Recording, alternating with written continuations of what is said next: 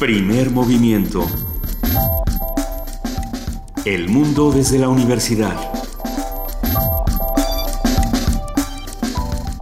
Muy buenos días, esto es Primer Movimiento, son las 7 de la mañana con 4 minutos de este 20 de noviembre de 2015. Querida Luisa Iglesias. Querido Benito Taibo, muy buenos días. Muy buen día a todos los que nos están escuchando. Buenos días a nuestra jefa de información, Juana Inés de ESA. ¿Cómo estás, Juana Inés? Muy bien, muchas gracias. Buenos días a todos. Amanecemos con esta noticia de un hotel tomado en Mali. Sí. Eh, y son unos cuantos rehenes de todo el mundo. Más de 150 rehenes de todo el mundo, sobre todo franceses. Ya entraron Eh. las fuerzas de seguridad de Mali y están avanzando piso por piso. Es muy probable que esto termine Muy mal. mal, muy mal. El Hotel Radisson Blue en Mali, eh, en, una, en un primer comunicado, informó que eran 140 rehenes y, cuare- y 30 personas, 30 empleados del hotel los que se encontraban adentro. Al parecer ya sacaron a un grupo de, de rehenes y ya también encontraron eh, pues fallecidos. Es, es, es una cosa preocupante. Vamos a ir platicando porque me imagino que a lo largo de este programa eh, este- esta Irán noticia evolucionará. Por Así supuesto. Ah, y, y entre paréntesis, una historia extraña. La Federación Mexicana de Fútbol ha decidido que todos los partidos de esta jornada 17 que comienzan hoy comiencen con un minuto de silencio por los atentados en Francia y se pondrá la bandera francesa.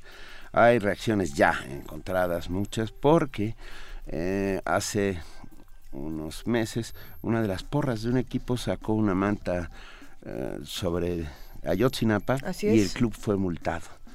Por lo tanto, las expresiones De políticas o de solidaridad. no son parejas para todos. Creo que la federación está ahí jugando con fuego.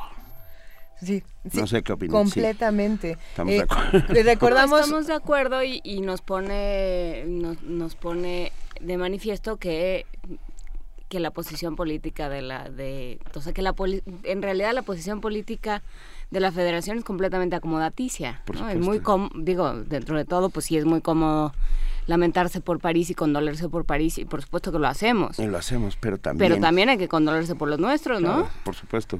¿Cuánto, Claro. ¿Cuánto tiempo le vamos a dar al aire a una noticia en particular? ¿Cuánto tiempo, por ejemplo, se le dio el espacio en la televisión a la manta de Ayotzinapa? Creo que todos recordamos ese momento, eh, cuando aparece, está el partido, a la mitad del partido aparece. Se enfocó, ¿qué? ¿Un segundo? Te- ¿Dos un segundos? Terminó. Ni siquiera se hizo un comentario por parte de los que estaban eh, como comentaristas en ese momento eh, en el partido. Me parece lamentable, pero... Muy lamentable. Una- eso no quitaría tampoco que esta otra manifestación eh, fuera inadecuada. Es- ese es el dilema ahí. Pero, ¿Por qué sí? a ver, no? es adecuada, pero otra vez, ¿en qué balanza vamos a poner Exacto. esto? Aquí no olvidamos, aquí recordamos, todo el tiempo recordamos. Hoy es viernes. Tenemos, arrancaremos con la participación del Centro Universitario de Teatro. Sergio Rued, actor, habla sobre la obra Vastedad, que se presenta los martes a las 20.30 horas en Casa Actum. Hablando de ocio, vamos a hablar de puro ayayay, danza inspirada en Juan Rulfo. Platicaremos con Talía Falconi, bailarina, coreógrafa y artista escénica ecuatoriana. Ella hizo sus estudios en la Escuela Martha Graham, Nueva York, la Escuela Nacional de Circo Annie Fratelli, la Escuela de Teatro de Movimiento Jacques Lecoq y ha trabajado en diferentes compañías en Venezuela, Ecuador y México. También hablaremos con la maravillosa actriz Mónica Dioné sobre la obra Iluminaciones. En la participación de la Dirección General de Literatura de la UNAM, vamos a hablar con su titular, Rosa Beltrán, sobre Fernando del Paso, Pre- Premio Cervantes 2015. Tendremos también, por supuesto, la participación del antiguo colegio de, de San Ildefonso con el maestro Eric Cámara, curador y coordinador de exposiciones, que nos habla sobre la exposición Javier Marín, Corpus. Vamos también a hablar en nuestra nota nacional sobre las ternas para La Suprema Corte la de Suprema Justicia Corte de la de. Justicia Nacional. Exactamente. Hablaremos con Roberto Duque, académico de la Facultad de Derecho de la UNAM. Estas ternas, eh, a mí me parece un, un tema interesantísimo. Por un lado hay una terna de mujeres, hay otra terna de hombres. ¿Quién puso a estas ternas? ¿Qué Bueno, las mandó el presidente. El Y, ya hay unas quejas, y ya hay unas quejas graves ahí. Va- vamos a irlo platicando. En nuestra nota internacional La tragedia como mercancía, París y sus repercusiones como alimento de los medios. Un comentario de la doctora Marisela Portillo, profesora del Departamento de Comunicación y coordinadora del doctorado en Comunicación de la Universidad Iberoamericana, especialista en construcción de opinión pública y espectacularización de la política. Vamos a hablar con nuestros amigos de la Filmoteca de la UNAM, hablaremos con su directora Guadalupe Ferrer sobre los cinematógrafos de la Revolución Mexicana. Tendremos poesía necesaria. ¿Te toca, Benito? Me toca, me toca. Por supuesto que me toca, lo tengo clarísimo y ya tengo en mi cabeza lo que vendrá. ¿Ya sabes quién quieres o deseas una recomendación de nuestros radioescuchas? Ya, creo que ya sé, no se preocupen. Bueno, eh, entonces no, hoy no hay hashtag poesía necesaria. No, sí, por supuesto. No, por, que, recomienden, por favor. Siempre podemos cambiar de opinión. Estamos en arroba P Movimiento, en Diagonal Primer Movimiento UNAM y en el teléfono 55 36 43 39. Y con el hashtag poesía necesaria pueden recomendarle a Benito qué va a leer esta mañana. En nuestra mesa del día hablaremos sobre el documental Nos Pintamos Solas. Un documental espectacular que ha ganado muchos premios sobre mujeres en reclusión. Tendremos una conversación con Marisa Belaustegui Goitia, profesora de tiempo completo de la Facultad de Filosofía y Letras de la UNAM, directora del proyecto Mujeres en Espiral, Sistema de Justicia, Perspectiva de Género y Pedagogías en Resistencia, un proyecto sobre el acceso de las mujeres a la justicia. Y para cerrar el primer movimiento esta mañana vamos a platicar con José Luis Paredes Pacho, él es el director del Museo Universitario del Chopo, nos va a presentar su pachorrola, no, no se las vamos a adelantar, pero eh, es brasileña y esperemos que la disfruten esta mañana. Siendo ya las 7 y 10 de la mañana, nos vamos a nuestro corte informativo de las 7 y para ello tenemos a nuestra compañera Cindy Pérez Ramírez, la cual procederá a ello. Buenos días, Benito, Luisa, Juana Inés. Hola, Cindy. Hola, Benito. Buen día, Cindy.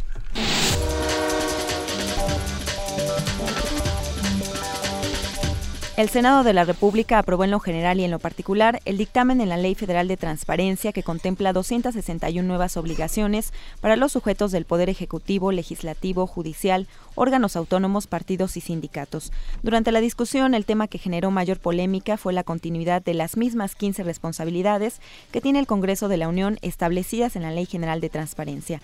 En tribuna, el senador Alejandro Encinas afirmó que el Congreso también estará obligado a transparentar los recursos que utiliza. Que no solamente no hay ningún régimen de excepción para el Congreso de la Unión, ninguna de sus cámaras, ningún grupo parlamentario y ningún legislador, sino que todos estamos obligados a partir del primero de septiembre a rendir cuentas de los recursos que percibimos para el desempeño de nuestras funciones y de las acciones o del desempeño legislativo que tengamos. Ya veremos quién cumple y quién no cumple, porque ahí es donde vienen los nuevos retos. La Cámara Alta envió la minuta aprobada a la Cámara de Diputados para su análisis, discusión y eventual votación. El Servicio de Administración Tributaria tomará a su cargo exclusivo el ejercicio de facultades de comprobación en el estado de Sonora del 20 de noviembre y hasta el 31 de diciembre del presente año. Mediante un comunicado se explicó que la medida fue resultado de un proceso derivado de tres denuncias anónimas en las que se señaló que se beneficiaron a 547 contribuyentes a través de 829 auditorías realizadas por la entonces Dirección General de Auditoría Fiscal del estado de Sonora.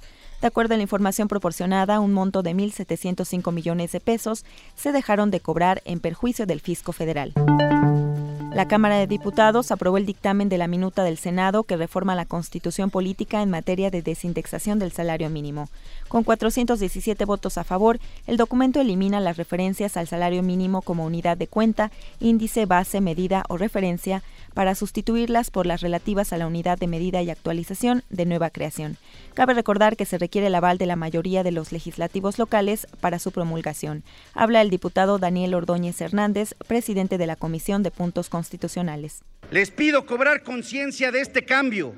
Estamos liberando el salario mínimo para que empiece su recuperación real.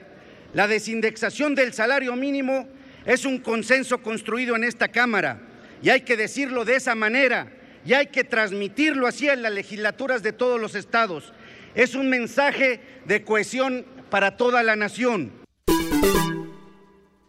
De acuerdo a un informe del Centro de Investigación Pew, la cifra de mexicanos que salen de Estados Unidos es mayor a la de los que entran. Desde 2009 a 2014, más de un millón de mexicanos y sus familias abandonaron el país del norte, mientras que más de 865 mil ingresaron en territorio estadounidense. Según la investigadora asociada Ana González Barrera, Pew ha estado registrando los flujos migratorios desde hace 15 años y para la elaboración del informe se analizaron datos gubernamentales de ambos países. En México mueren alrededor de 5.500 bebés al año a causa de complicaciones de la prematurez. De acuerdo con Carlos López Candiani, jefe de neonatología en el Instituto Nacional de Pediatría, en México se registran 2.200.000 nacimientos al año y la tasa de mortalidad neonatal por prematurez es de 2.4 decesos por cada mil nacidos vivos. Indicó que el 35% de las muertes neonatales, es decir, de recién nacidos que mueren antes de cumplir 28 días de edad, se debe a complicaciones de la prematurez.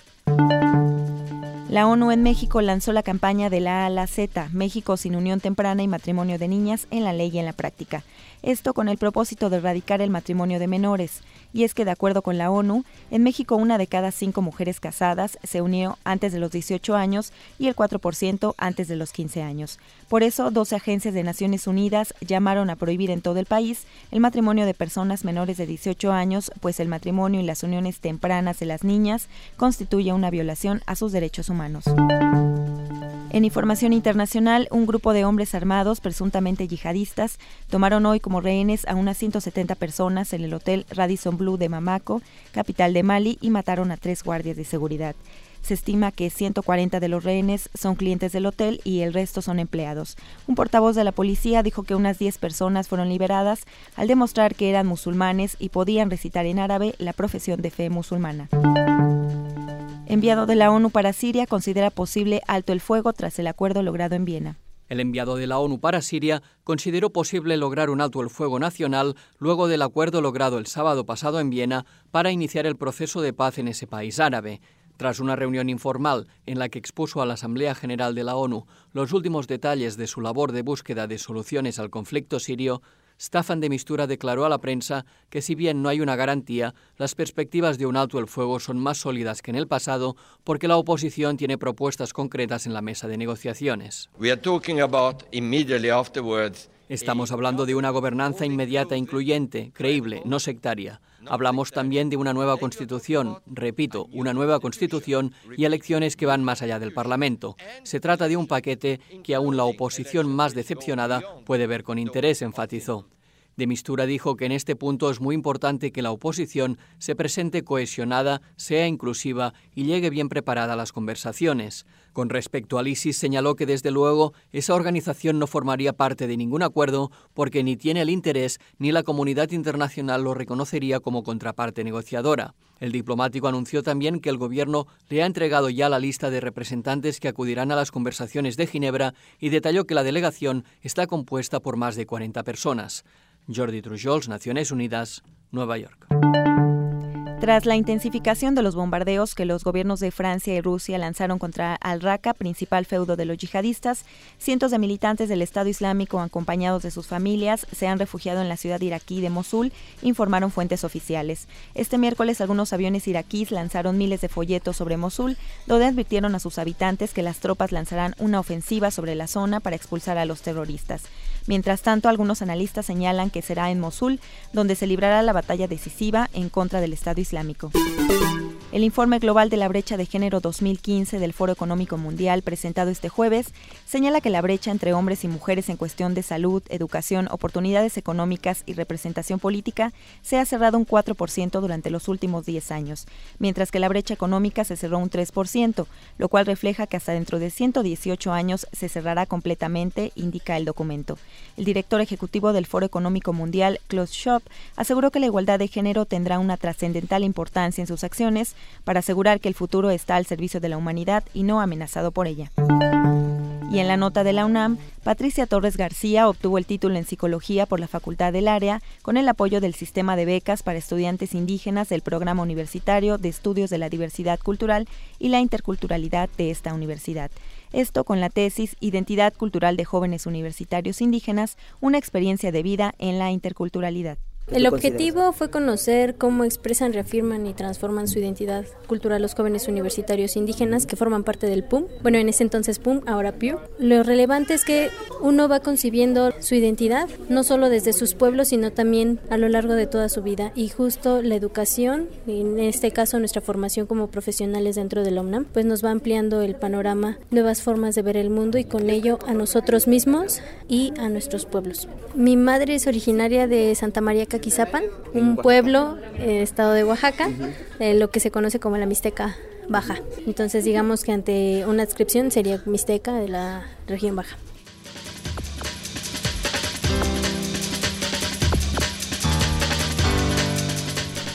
Muchísimas gracias, Cindy Pérez Ramírez, por este corte informativo de las 7 de la mañana.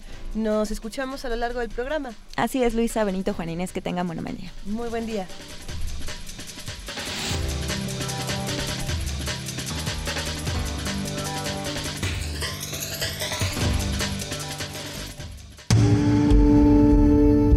Movimiento. Donde todos rugen, el puma ronronea. 7 de la mañana, 19 minutos. Y ya tenemos en la línea a Sergio Rued, actor que nos va a hablar sobre la obra Vastedad. Esta es la participación del Centro Universitario de Teatro. Muy buenos días, Sergio. Muy buenos días, Benito. Muchas gracias. Es un placer y, y gracias porque a estas horas un actor, un actor se prepara. Exactamente, por lo regular somos noctámbulos.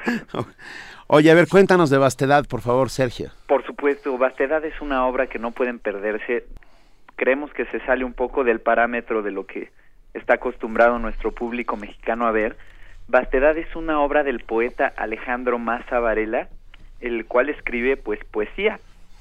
Entonces, este es un texto poético muy hermoso que trata sobre una prostituta de México, de nuestras calles, enamorada de un escritor que es virgen a, a sus 33 años por convicción personal, ya que es un hombre muy espiritual y ha tomado el camino del celibato para tratar de alcanzar y comprender a Dios. Entonces se enamoran estos dos que parecieran ser los extremos opuestos y resulta que no, que encuentran un punto en donde convergen y son la misma cosa. ok, suena, suena muy interesante. ¿Es realismo mágico, ciencia pues ficción? Podríamos decir que eh, viene siendo realismo mágico porque todo el tiempo se menciona la espiritualidad, se menciona el alma, el trascender, y lo increíble de esto es que todo está escrito en poesía. No son textos dialogados como, hola, ¿cómo estás? Bien, tú. Todos son textos poéticos. Eh, sobre eso, Sergio, quería preguntarte cómo se relaciona la dramaturgia y la poesía en un espacio como este que están planteando ustedes. Claro, por supuesto. Pues ha sido maravilloso porque eh, yo que terminé también dirigiendo la obra, junto con el poeta Alejandro Maza Varela, pues fuimos haciendo una adaptación de este enorme poema que tenía él y que apenas terminó sintió que debía estar sobre un escenario. Y entonces fuimos dividiendo el poema en secciones para la prostituta y las otras para el escritor. Y termina siendo un diálogo entre ambos no pero todas las palabras que salen de su boca son versos poéticos no hay nada que esté suelto así es como logramos llegar a ese a este texto teatral que si uno lo ve y no sabe qué es poesía, pues creería que desde un principio eran diálogos hechos para teatro. ¿Tan solo dos actores en escena? Exactamente, estamos Junuen Flores y su servidor Sergio Rued. Los martes. Todos los martes, ya nada más nos quedan cuatro en el foro experimental Casa Actum, que queda en Héroes del 47, número 9, Colonia San Diego Churubusco, casi esquina con Tlalpan, Metro General Anaya. ¿Esto es donde está la SOGEM? Muy cerquita de ahí, efectivamente, muy cerquita, estamos entre Tlalpan y División del Norte. Estamos este todos los martes, empieza a ocho y media de la noche la obra, pero desde las ocho en punto tenemos música en vivo. Ustedes que saben y son expertos de la música, no se lo pueden perder ya que hacemos una, una fusión entre la música, la poesía y el teatro, con cervezas incluidas y gratis por parte del teatro. cervezas gratis por parte del teatro. Exactamente, por si gustan ir. No, bueno. Es una maravilla. Música, poesía, dramaturgia, cervezas, bueno, de todo va a haber. Hay de todo. ¿Cuándo nos vemos entonces, Sergio? Los martes, nos quedan cuatro para que ustedes puedan escuchar textos como por ejemplo Sudor y risa son los labios del atardecer donde desaparece el mundo, al menos donde me gustaría verlos despegar, descansar, deshacerse como un hielo entre mis dientes. ¿Cómo hubiera sido lamer esos cielos? confundirme entre tantos cuerpos salpicando, haciendo un perpetuo diluvio universal. Venga, ya. Mira, con eso. Uh. 30 horas, Casa Actum, héroes, héroes del 47. Número 9. Número 9. Ven, ahí estaremos. Por allá los esperamos, martes 8.30 de la noche. Un inmenso abrazo, Sergio Rueda, y mucho éxito. Muchísimas gracias, muchachos. Gracias. Y un abrazo para ustedes. Igualmente. Un abrazo, hasta luego. Hasta luego. Primer movimiento. Donde la raza habla.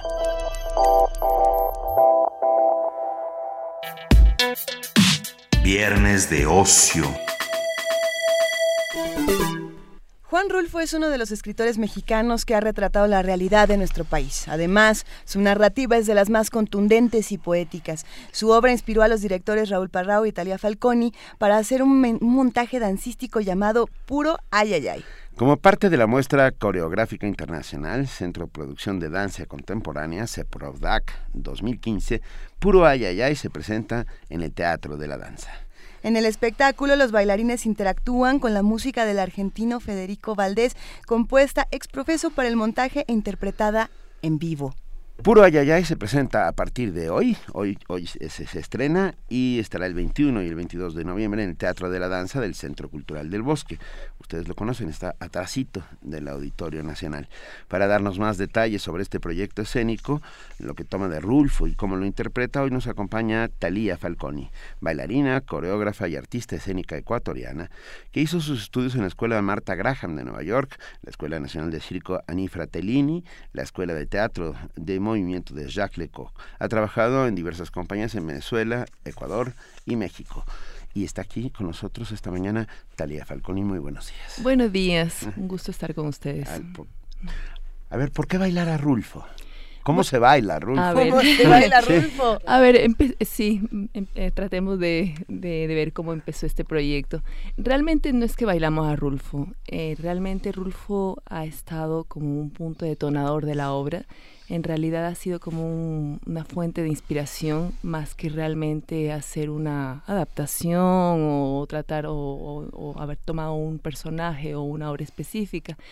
En realidad yo me empapé bastante con la obra de él y a partir de eso, digamos, eso fue un punto detonador para producir nuevos protagonistas, un nuevo escenario y nuevas situaciones, donde sí creo que está el aroma por decirlo, de un universo rulfiano está presente a lo largo, a lo largo del montaje, pero donde ya los protagonistas son completamente distintos, el espacio es distinto y, y, eso ha servido como un punto detonador. ¿En qué sentido? En que puro ayayay yo me he enfocado coreográficamente en el tratamiento del tiempo. En el tratamiento del tiempo eso puede parecer, digamos, un poco abstracto, pero bueno, la danza eh, eh, como tiene su lado abstracto. Claro. De hecho, no es un montaje narrativo, no estamos contando una historia lineal, pero donde sí hay situaciones bastante claras y concretas que suceden a lo largo de la obra, de manera, digamos, bastante, este, a veces de una cosa sucede a otra, pasa directamente a otra cosa. El tratamiento del tiempo, ¿cómo, cómo es que lo, lo hemos desarrollado? Estoy muy enfocada en eso, digamos, de los últimos, los últimos años y en este montaje pues eh, eh, también he seguido en esa línea porque siempre se habla, por ejemplo, en música se habla de un tiempo musical, ¿no es cierto? Y la gente como que lo, lo, entiende bastante, pues hay una noción de que tú puedes tenerlo, pero en danza yo creo que también hay un tiempo del movimiento, propio del movimiento. Y en ese sentido me ha interesado que tiene un tiempo además específico que es distinto al musical, que es distinto al cronológico, ¿no?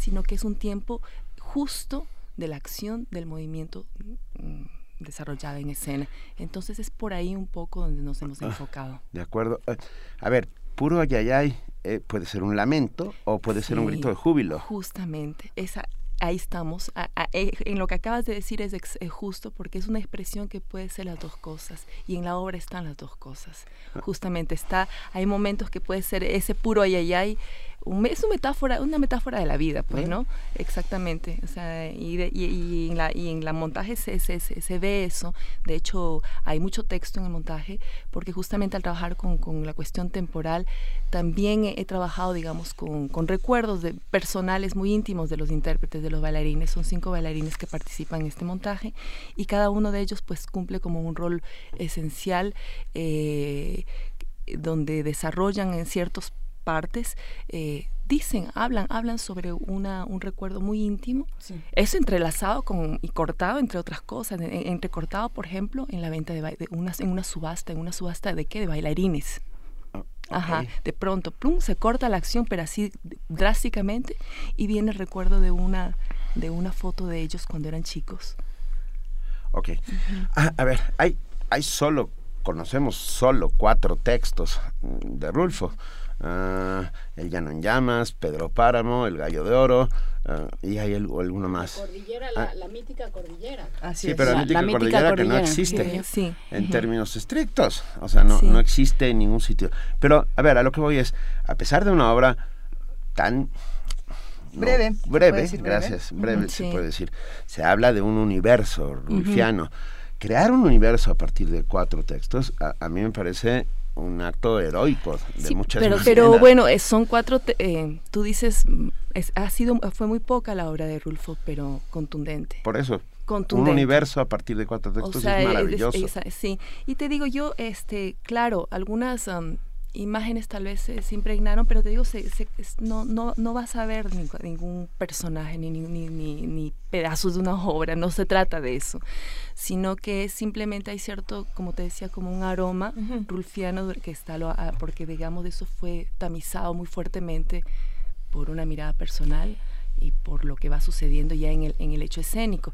Pero, por ejemplo, en Pedro Páramo, él sí hizo, de hecho habla mucho, él habla mucho sobre su relación temporal, sobre cómo su relación con el tiempo, ¿no? No hablando de, la, de, la, de, la, de, la, de, la, de la historia lineal, digamos, ¿no? Sino sobre el trabajo tempo- del tiempo. Esto, ah, pues él tiene muchas, muchas cosas que yo sí me inspiré directamente como la, eh, los tiempos simultáneos es un no tiempo.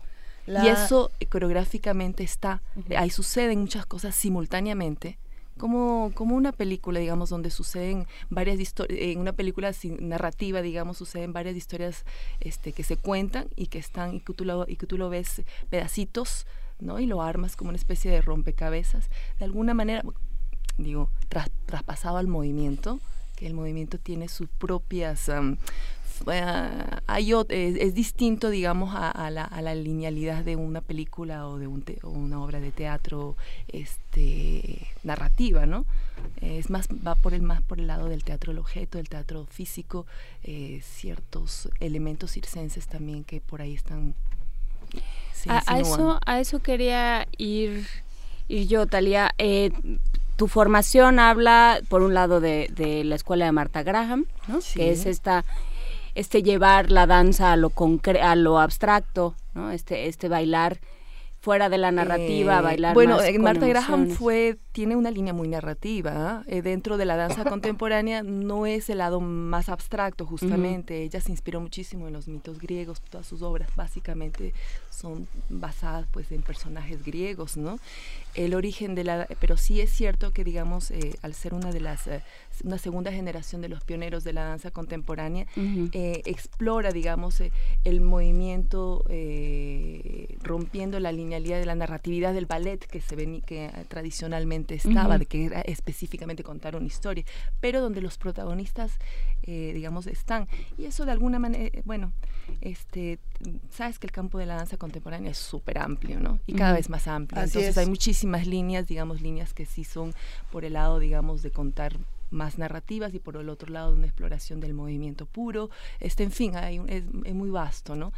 Este, sí, pero justamente he, tenido una formación muy ecléctica porque he tenido muy inquietudes, digamos, del hecho escénico, no solamente de, de, la danza estrictamente y cerrada, no me interesa, digamos, ver, ah, esto es danza, esto es teatro, no, pero sí esas líneas delicadas en que son entre danza, teatro, este que puede ser artes visuales incluso, y también la colaboración que he tenido con diferentes artistas ah, escénicos a lo largo de mi vida, que de diferentes disciplinas también como que me han, me han incursionado en diferentes, digamos, tomar ciertos elementos eh, de otras, de otras disciplinas, ¿no? Este, estuve en Venezuela, trabajé durante 20 años, fue, dirigí un grupo de teatro-danza al lado de un, de, un actor, este, director de teatro, donde entonces los espectáculos eran mucho más teatrales este, y donde trabajamos mucho como un teatro de imágenes. En este momento, de hace cinco años, trabajo en colaboración con un músico, con Federico Valdés, que es un, compositor argentino, eh, donde, eh, eh, justamente este, ese, esos límites, digamos, entre danza, sonido, movimiento, sonido, pues los hemos, los hemos traspasado a la escena. ¿Y en qué momento se detona esta idea de de hacer, o sea, ¿qué, parte de Rulfo detona esta necesidad de crear una coreografía a partir de sus textos, a partir de sus atmósferas? Bueno, la, la necesidad creo que es una necesidad cómo surgen las obras, eso ya creo que es como un, tú sabes que eso es, como una cocina eh, interior de cada quien. yo creo, yo siento, personalmente lo tomo así, por eso estoy en esto, que siento una necesidad espiritual, por decirlo así, aunque suene como bastante místico, pero sí una necesidad espiritual de cómo tú dices las cosas. En este momento, bueno, eh, fíjate, este proyecto nació un poquito atrás porque en el año 2010 yo vine a México para con una hacer una residencia del FONCA, eh, un programa de residencia que se llamaba eh, Programa de, de Artistas ah, de Iberoamérica y de Haití, donde vine a realizar, esa fue la primera vez que, que presenté este proyecto, de, justamente de trabajar a partir de los textos de Rulfo. Y fui, y, y esta obra se hizo en el 2010 con bailarines de San Luis Potosí, fui al Centro de las Artes de, San Luis Potosí y ahí fue la primera vez que se hizo. Lo que pasa es que tuvo una vida, tuvo un proceso bellísimo, pero una vida de obra cortísima. Como al ser, digamos, dentro de estos programas, tuvo apenas una presentación y ahí murió. Es una tragedia. Entonces, esta vez, gracias, digamos, a este, al CEPRODAC, este, estuve, digamos, eh, fue uno de los proyectos que se seleccionaron este año para, para hacerse en el CEPRODAC. Entonces, de alguna manera fue, ha sido como un retomar, un remontaje, pero un remontaje donde la estructura y el espacio, porque el espacio escénico es súper importante en la obra, el espacio escénico es un ruedo, son tres mesas que tienen como un dispositivo especial que permiten por decirlo así, como la aparición, desaparición mágica de los bailarines este, y una puerta y está todo cubierto de acerrín. O sea, de alguna manera te, puede ser como una especie de, de ruedo de circo, de, de, plaza de toros, de gallera, o sea, tiene, eh, por ahí sugiere eso, ¿no? Pero hay muchos elementos aquí. claro. Eh, de pronto pareciera que nos vamos a acercar a un eh, espectáculo multidisciplinario, experimental, enloquecedor. Sí, puede ser. ¿Cuál, es, ¿cuál es la música entonces? que qué ritmos son los que uno puede insertar aquí. La música, Hablemos de Federico Valdés. Claro, la música es, es importantísima. Eh, Federico, bueno, cumple un rol importantísimo. Él, está en vivo, en escena pero digamos donde eh, conjuga la música electroacústica, la música eh, en vivo, este y muchas partes son compuestas, o sea, digamos, él, preparó como para ciertos momentos, hay está la, música sale por, el, por, por, la, fuente de sala como normalmente, otras partes él está tocando en vivo y hay otras partes que digamos porque hay diferentes planos sonoros durante la obra también. Los bailarines tienen un pequeño reproductor donde de ahí salen ciertas, ciertos temas compuestos por él también, eh, pero digamos donde cumple un rol especial. Por ejemplo, hay una escena de una subasta donde el bailarín se enloquece y empieza a vender a, a, sus compañeros, a los bailarines, ¿no? Te digo eso de pronto con pequeños rompimientos de flashback donde vienen recuerdos de su infancia. Este, y, y, en ese momento, por ejemplo, hay una, una especie de cumbia que, que, tiene el chico y que, que, de hecho dice, ah, música y, sale la música, pero digamos las fuentes sonoras, los planos sonoros son muy ricos porque de pronto está, digamos, esto que te digo, donde está la música este que sale de, como normalmente de, la, de los parlantes de la sala y de otros momentos desde de, esta cuestión de adentro del escenario y, de, y otros momentos en que él incluso tiene utiliza la voz, utiliza instrumentos como muy, muy singulares, un violín este, tradicional de una zona de Argentina, del norte de, de una parte de Argentina, un violín, un violín de juguete que lo hace chirriar, o sea, hay como, como instrumentos del siempre, pues es un, es un compositor contemporáneo donde como juega interviene con muchos pequeños instrumentos. Puro ayayay, hoy a las... Hoy a las 8 de la noche. En el Teatro de la Danza. Mañana a las 7 de la noche y el domingo a las 6 de la tarde en el Teatro de la Danza. Son únicas funciones. tres únicas funciones, hoy, mañana y pasado, Teatro de la Danza, uh, Talía, Falconi, uh, también codirigida con Raúl Parrao. Eh, Raúl Parrao es el director del, ah. Centro de Producción de Danza Contemporánea. Sí, esta es una obra, digamos, eh, una puesta de escena mía del CEPRODAC, producida por el CEPRODAC. Pues enorme éxito a, todos nuestros amigos que hacen comunidad con nosotros aquí en Primer Movimiento. Los invitamos a, al Teatro de la Danza hoy 8 de la noche, mañana a las 7 de la tarde y el sábado. A las 6 de, la tarde. Hoy a las 8 de la noche. Sábado a las 7. 7 y domingo 6.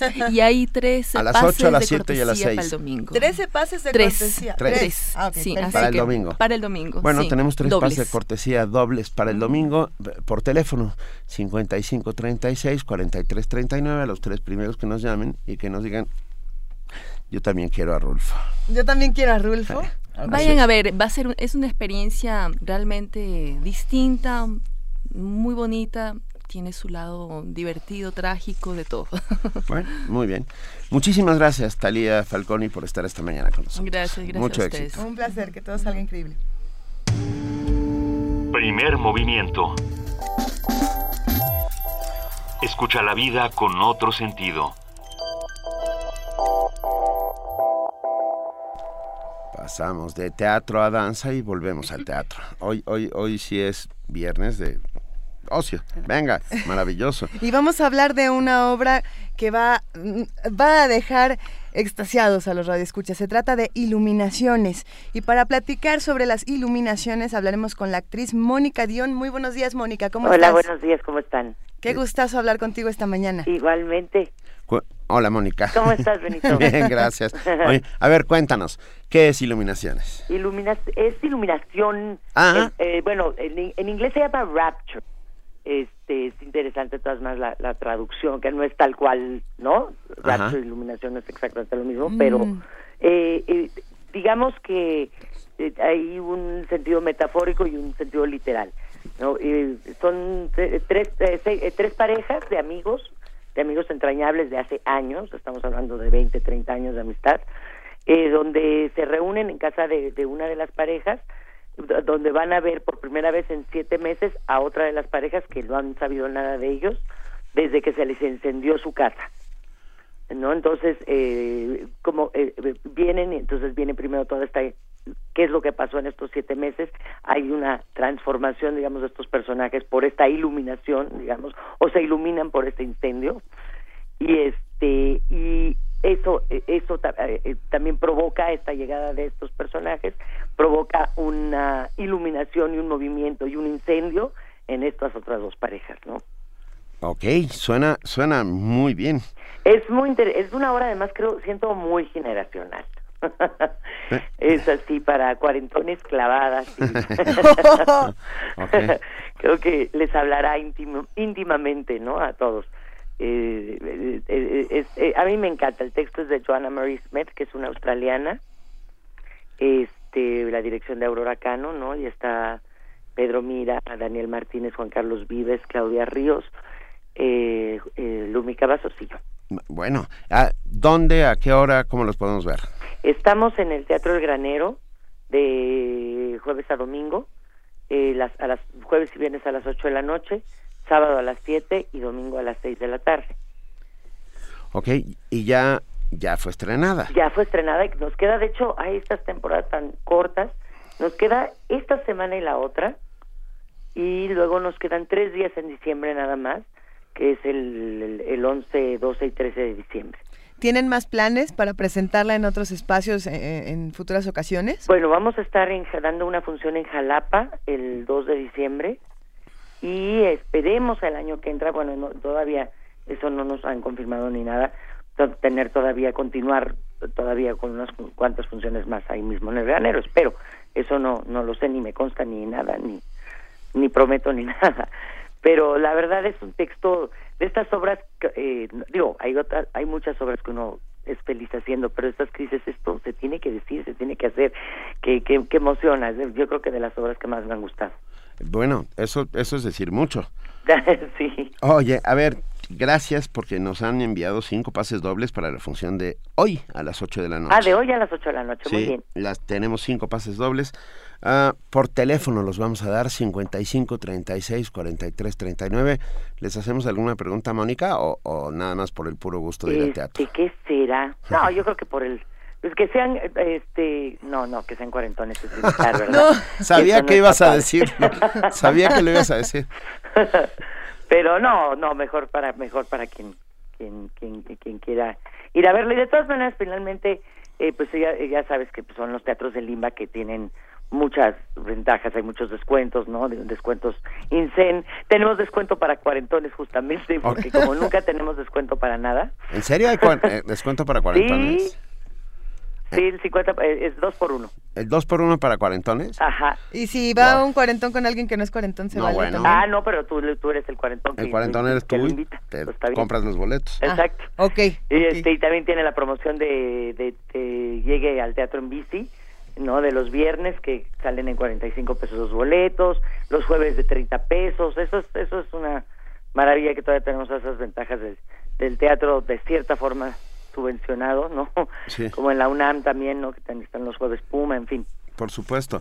Bueno, pues nos dan un enorme gusto que, que y les está yendo muy bien. Eso Sí, me queda sí, claro. sí, sí, es un texto que, que- bueno, por lo menos los amigos que han ido, ah, ay, y el día de, antes de- del ensayo general lo tuvimos con, con alumnos, fueron alumnos de, de Claudia Ríos, chavos de veintitantos años, y el otro día también fueron de toda, de una, de la normal de Jalapa, y eran también de veintitantos años, yo decía, bueno, estos, ¿no? ¿Cómo, ¿Cómo van a recibir la obra? Era padrísimo ver cómo reaccionaban. Yo no sé si se reían de sus papás o, o qué, pero era era era era muy interesante la, la reacción. Y es una obra que tiene mucho sentido del humor a la vez. Son personajes inteligentes, ¿no? Entonces ahí ahí va, va contra todo, va contra, este contra la intelectualidad, contra la espiritualidad, la enaltece por un lado, la, la ataca por el otro. es, es, es es, es padrísimo, es un texto que va, viene, y cuando piensas que va a caer en un cliché te da la vuelta, ¿no? Eh, es, es, es muy interesante, muy, aunque es del 2002, es como de ayer. Venga. Pues nada, todos a ver iluminación Sí, por en favor. el Teatro El Granero. Sí. Estoy bien. Sí, estás perfecto. Hoy a las 8 de la noche y eh, las dos las dos funciones que quedan de este fin de semana son Mañana a las 7 y el domingo a las 6. Venga. mañana a las 7 y domingo a las 6. Mónica Dion, te mandamos un enorme abrazo. Igualmente, qué gusto saludarlos y Igualmente. saludar a tu público. Venga. Gracias, nos vemos pronto. Hasta Nos luego. vemos, dice, gracias. Vale. Muchas gracias. Primer movimiento. Donde todos rugen, el puma ronronea. Y porque todos los temas que hemos tocado esta mañana de una u otra manera se relacionan con la literatura. Sí. Ah, ¿verdad? Sí se relacionan Sí, con sí, la sí, muy bien, literatura. muy bien, muy bien. Esta mañana vamos a hablar con nuestros amigos de la Dirección General de Literatura de la UNAM. Vamos a hablar con Rosa Beltrán, su titular. Muy buenos días, Rosa. Qué gusto escucharte. Luisa, Benito, Juana Eh, Inés. Estamos muy bien. Muy bien. Trío de amigos. Todo es literatura. Todo, Todo es es narrativa. literatura. Exactamente. Si no nos na- narramos, no nos comprendemos, Exactamente. ¿eh? ¿verdad? Pues quisiera hablarles eh, a ustedes y a su auditorio este día del el famoso Premio Cervantes de este año, 2015, que es Fernando del Paso. Eh, creo que el hecho de que se lo hayan otorgado habla de algo que ya sabíamos, que la justicia tarde pero llega. Eh, es un autorzazo y, y creo que para muchos jóvenes también eh, es ya un autor olvidado. Sería buen momento eh, retomar parte de esta obra que es eh, típica también en un sentido de lo que se hacía en los años 60 aquí en América Latina y en la primera mitad del siglo XX, es exuberante, erudita, rica en hondura. Es esto que se llamaba la novela total, donde caben todo tipo de lenguajes, donde entra lo mismo la poesía que la oralidad, eh, que la literatura indígena, que la creación de palabras nuevas en lo que se está diciendo. Eh, Del Paso es un autor que abreva de muchas fuentes y que lee, a, por supuesto, a los ingleses, a los irlandeses, Joyce es una de sus pasiones, pero también Faulkner y Rulfo, y, y toda esta mezcla de voces se puede constatar cuando uno abre José Trigo. ¿Se acuerdan de ese inicio que es pues uno de los grandes inicios de la historia de la novela, ¿no? Era, era un hombre, era un hombre cabello encarrujado y entrecano. ¿Tenía cuántos años? Treinta y cinco, cincuenta, cincuenta y cuatro trenes salen todos los días de la vieja estación de Buenavista y yo los cuento como cuento sus años. Y por ahí sigue, en un discurso que va hilando al mismo tiempo que la historia, todos aquellos pensamientos que de pronto se nos cruzan, eh, esos juegos de palabras, porque la palabra empuja a otra y a otra y las frases no siempre se hacen de manera este, racional, telegráfica, sino así, a borbotones. Eh, otro ejemplo del tipo de lenguaje eh, que va madurando es eh, este. Dice, hace mucho tiempo que en este pueblo de Xochiacan vivió Eduviges, un manojo de años que llegaron uno por uno y se fueron todos juntos. No sé por qué, pero las cosas han cambiado. Han ido de mal en peoría. Nos cayó el chahuiscle, la tierra está como martajada, no sea maciza aunque queramos, y a mí me retoban las piernas, me gorbetea la cabeza y tan siquiera no oigo el ladrerío de los perros coyoteros. wow. Padrísimo. Wow. Padrísimo. Y, y otra cosa muy interesante en Del Paso es que, como ustedes saben, viene de eh, distintos trabajos y entre ellos, porque él estudia primero economía, no termina, eh, vende cosas, este, es académico, es diplomático, es locutor de radio, tiene una voz maravillosa en el disco de Voz Viva, que es del que les estoy hablando, pero también trabajó en varias agencias publicitarias, muchos autores contemporáneos suyos lo hicieron. Muchos. Sí.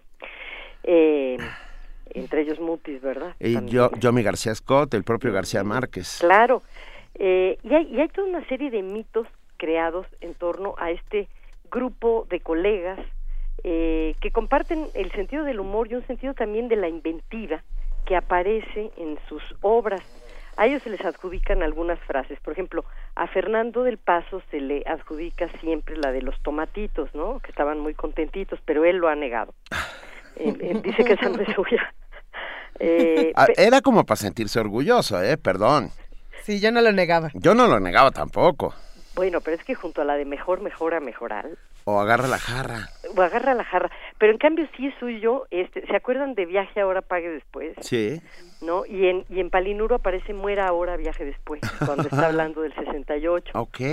Y luego cuando eh, empieza a tomar proverbios y los descompone, por así decirlo, también el propio Palinuro, ahí aparecen frases deliciosas como al mejor cazador se le va una liendre, por ejemplo. Y luego juega a la manera en la que juega Joyce eh, en el Ulises y cambia el to be or not to be por to beer or not to beer. No, bueno. ¿no? Y Hace bien. en esas palabras en hilera y en esos juegos que son casi esquizoides, empieza a, meter algo que a mí me interesa mucho analizar en esta época de mi vida y que creo que hemos desdeñado, que son las narrativas de la publicidad. Como que siempre hemos pensado que la literatura en su pureza está allá, en un pedestal, ¿no? Poesía, narrativa, ensayo, lo que quieran. Y por otro lado está la publicidad como si esta no nos habitara, no, no la tuviéramos en nuestro imaginario. Digo, ¿quién no piensa en los años 50 en blanco y negro y a partir del 60 le estalla el Technicolor?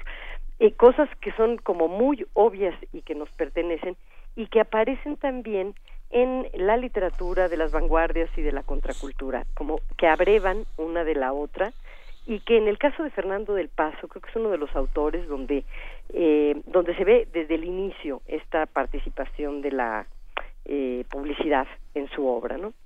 Eh, por último, quisiera eh, leerles un soneto que hizo porque tenía tan buen sentido del humor, pero además era tan tan creativo, tomaba de los retos, ¿no? Los pescaba rápidamente, que, que el que hizo Ulalume González de León en aquella revista Vuelta, que dirigía Octavio Paz entonces, eh, Fernando del Paso se lo toma muy en serio. Ulalume retó a los escritores a que hicieran un soneto sobre un huevo pasado por agua, ¿no? Eh, pensando pues en que los sonetos hablan de temas más profundos que ese.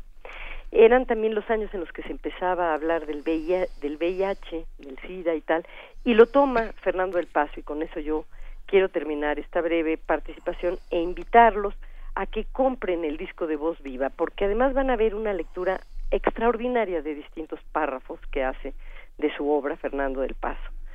Eh, bueno, y para los que vayan a la FIL de Guadalajara, pues también que lo compren allá junto con el resto de, de la producción de la dirección. El soneto dice así. Érase que se era un huevo puro, un huevo niño, cándido, inocente, al que le dio ya siendo adolescente por ser un huevo de carácter duro. Y para hacerse firme, audaz, maduro, se dio un baño de tina en agua hirviente, mas quebróse al entrar y de repente nuestro huevo encontróse en grave apuro. Derrame y emular, traigan más plasma, dijo el galeno, inyectenlo de nuevo, mas oh dolor no le salvó la vida. Le dio fiebre amarilla, flemas, asma, le dio todo, y al fin el pobre huevo murió de enfermedad, descono, sida. Ay, Ay. qué, ok, qué bonito. Qué cosa tan bonita. Qué cosa. sobre todo es que un soneto tan narrativo es, es extraño digamos, ¿no? Pensando si acaso eras un hombre a una nariz pegado, es lo más... Una nariz superlativa. Es lo más eh, narrativo que se me ocurre en términos de un soneto. Y sin embargo, digamos que tiene ese sentido del humor, este, esa, esa eh, manera de estar jugando a personificar, ¿no? En, en, el huevo a los seres humanos y de, y de un drama finalmente, ¿no? Que, que, es, que es la aparición del CID en ese momento. Claro, que es, es también se puede vincular con nuestro desdén, digamos, por el, el discurso publicitario. Lo, lo, que hablabas hace un, hace un momento, Rosa, pensamos que, que, es, que como es ligero, como, como es fugaz, como es sintético, es muy fácil y, y todo lo contrario, ¿no? Sí, es un hoyo negro, ¿no? claro que también eh, los escritores publicistas dicen que operan de distinta manera la literatura y la publicidad. No, no queremos aquí decir que toda la publicidad es poesía. No, no, no. Eh, eh, el ingenio es lo que más importa y presentar algo que ya sabemos de manera novedosa.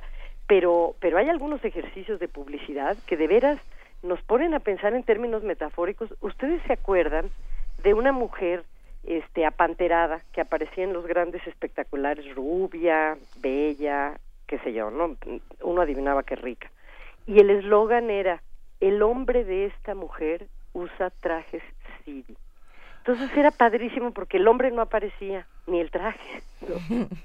Teníamos que imaginar cómo era el producto que se estaba inventando. Así que yo creo que también en esas narrativas hay algo que rescatar y en Fernando del Paso hay mucho de esto, es una buena oportunidad de releerlo. Obviamente no mencioné Noticias del Imperio porque es la obra. Así es. ¿no? pero pero me gustó también abordar esta otra parte y sus inicios en los sonetos donde se ve mucho más el trabajo humorístico y publicitario. Venga, muy bien. Un día hablemos de ese de, de la literatura y la publicidad, ¿no? Seguro. Venga. Un abrazo a todos. Un abrazo, pero espera porque tenemos regalos gracias a ti y los vamos a dar en este instante. Así es. Bueno, Dirección de Literatura de la UNAM nos está regalando cinco paquetes de antologías, que son las que nos ha estado contando, las que nos, las que nos ha estado platicando todas estas semanas, Rosa, eh, de cuento chileno, cuento canadiense, narrativa de Guinea Ecuatorial. También estaba la de costarricense, la narrativa costarricense. Tres ficciones del país sin soldados. estos paquetes, Rosa, de entrada mil gracias por estos regalos tan generosos que nos haces a nosotros y a todos los radioescuchas. Vamos a regalar dos por Twitter dos por Facebook en la publicación que ya subió Dani Anucci a nuestras redes sociales y uno por teléfono. Pero vamos a hacer una pregunta para que no sea tan fácil. ¿Quién lanzó el, el, reto del soneto en la revista Vuelta? Lo ah, acaba de decir. ¿Eh? Muy bien. Ya está. ¿Quién lanzó ese reto que contesta con este maravilloso y divertido soneto el maestro Fernando del Paso? El teléfono 5536-4339. Les recordamos a todos nuestros amigos que en Twitter, por favor, nombre completo y aquí en Facebook, en el nombre, en la publicación, porque luego aquí nuestros compañeros se vuelven locos. Millones de gracias, Rosa Beltrán. Nos veremos muy pronto. Todo muy, lo contrario. Muy pronto. Sí, sí, un abrazo muy fuerte y, y tenemos ahí muchas conversaciones pendientes. Claro que sí. Gracias por todo, Gracias. Rosa. Gracias. Adiós. Hasta luego. Primer movimiento. Donde la raza habla.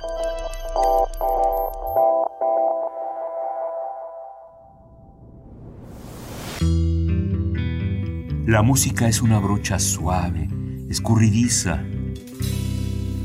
Moja sus barbas con ritmo y colorea viviendas, rincones y muros.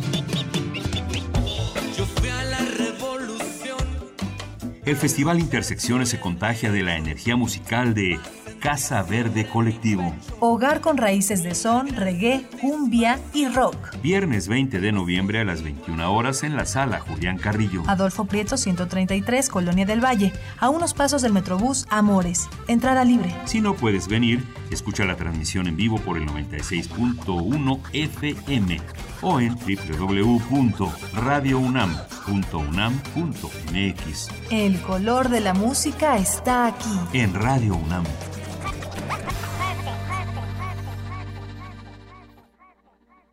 Habla Andrés Manuel López Obrador. Gracias a tu confianza, donde gobierne Morena, ningún joven que quiera ingresar a la universidad será rechazado. Y en el Distrito Federal, donde somos mayoría, no habrá aumentos de impuestos. Cuando Morena triunfe en la República, nadie se quedará sin trabajo, como lo hizo el presidente Roosevelt en Estados Unidos. Combatiremos la corrupción que nos ha llevado al despeñadero. Y si por ser honesto, por actuar con responsabilidad social y luchar por la vía pacífica me acusan de populista, que me apunten en la lista.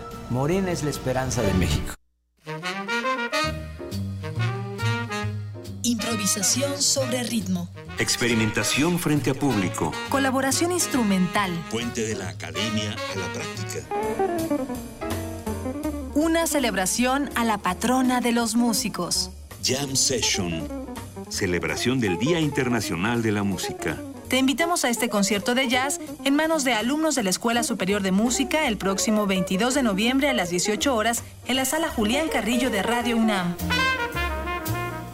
Adolfo Prieto 133, Colonia del Valle, cerca del Metrobús Amores. La entrada es libre. Conducen Eduardo Piastro, director de la carrera de jazz de la Escuela Superior de Música, y Karen Ruiz, músico. Jam Session. Por el gusto y el honor de hacer música. Radio UNAM invita.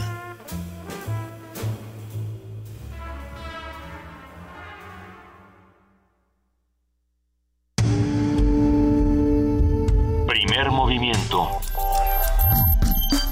Información azul y oro. Ya son las 8 de la mañana, nos vamos a nuestro siguiente corte informativo con nuestra compañera Elizabeth Rojas. Bienvenida Elizabeth, muy buenos días. Hola Luisa, Juana Inés, buenos días, buenos días a todos. Buenos días.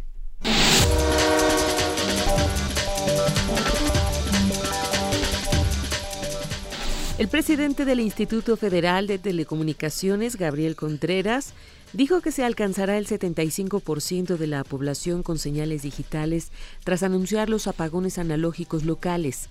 En reunión con la Comisión de Radio y Televisión de la Cámara de Diputados, explicó que ya están por ordenar el apagón analógico en el Valle de México.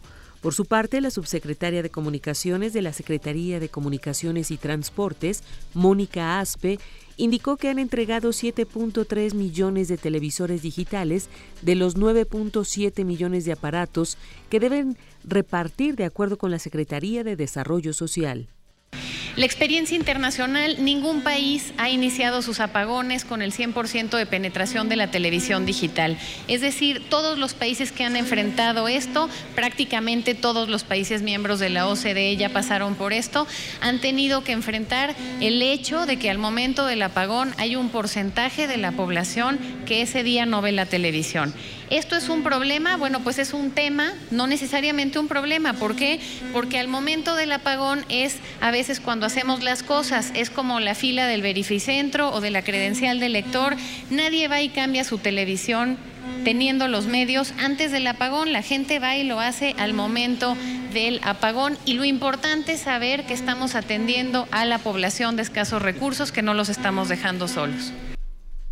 En el caso de los medios públicos, la funcionaria dijo que están obligados a invertir para realizar la transición a la televisión digital terrestre.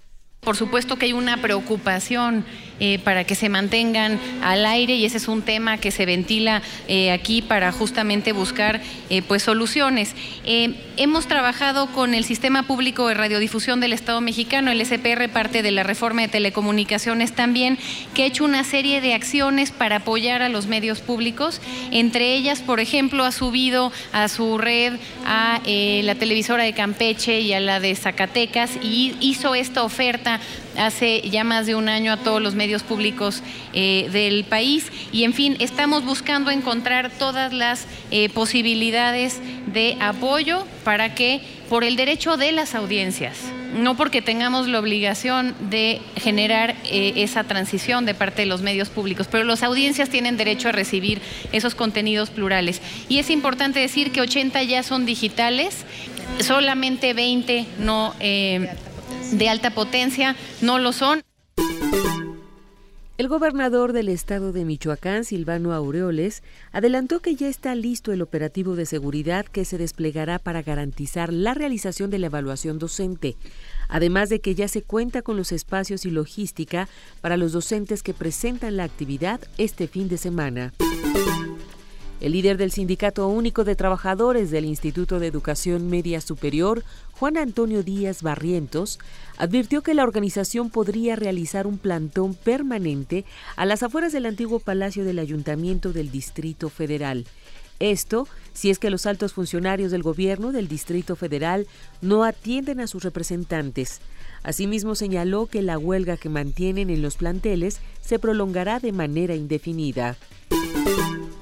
La Procuraduría General de Justicia del Distrito Federal informó que el chofer de transporte público que presuntamente provocó la muerte de una ciclista fue puesto a disposición de un juez de control para determinar su situación jurídica. Además, se solicitará prisión preventiva, garantías económicas y suspensión de la licencia de conducir. Cabe señalar que este domingo ciclistas realizarán una movilización para exigir infraestructura para circular por la Ciudad de México. En información internacional, la televisora Telesur de Venezuela, con sede central en Caracas, presentó unos documentos filtrados donde se prueba que la Agencia de Seguridad Nacional de Estados Unidos espió a empleados de petróleos de Venezuela. El presidente Nicolás Maduro informó que los documentos filtrados por el exagente de la CIA Edward Snowden muestran que el gobierno estadounidense, sus agencias de inteligencia y la Embajada de Estados Unidos en Venezuela espiaron la vida de 10.000 trabajadores de la industria petrolera, por lo que ordenó se realice una investigación sobre el asunto y se cite al encargado de negocios de Estados Unidos para entregarle una nota de protesta. Asimismo, Maduro dijo que próximamente anunciará las decisiones que se tomen para que el gobierno estadounidense pida perdón al pueblo de Venezuela por este agravio. El gobierno de Chile deberá exigir a la Comisión de Derechos Humanos de la Organización de los Estados de América que visite a los opositores venezolanos Leopoldo López y Daniel Ceballos para que elabore un informe sobre su estado de salud. Así lo resolvió la Corte Suprema de Chile al sentenciar a favor del recurso de protección para López y Ceballos presentado por una abogada chilena y un profesor estadounidense, quienes aseguran, han asegurado que ambos líderes opositores son prisioneros políticos del gobierno de Nicolás Maduro. Un saldo de cinco muertos y más de diez heridos dejaron este jueves dos atentados realizados por al menos dos palestinos. Raed Jalil Ben Mahmoud, de 36 años, mató con un cuchillo a dos israelíes mientras intentaba entrar a un local que es usado como sinagoga. Posteriormente fue detenido por los agentes. Dos horas después, al sur de Cisjordania, un grupo de estudiantes estadounidenses judíos recibió una ráfaga de disparos desde un coche palestino. Posteriormente, el conductor atropelló a varias personas en una parada de autobús y después fue detenido. El grupo islamista Hamas elogió los ataques calificándolos como acción heroica.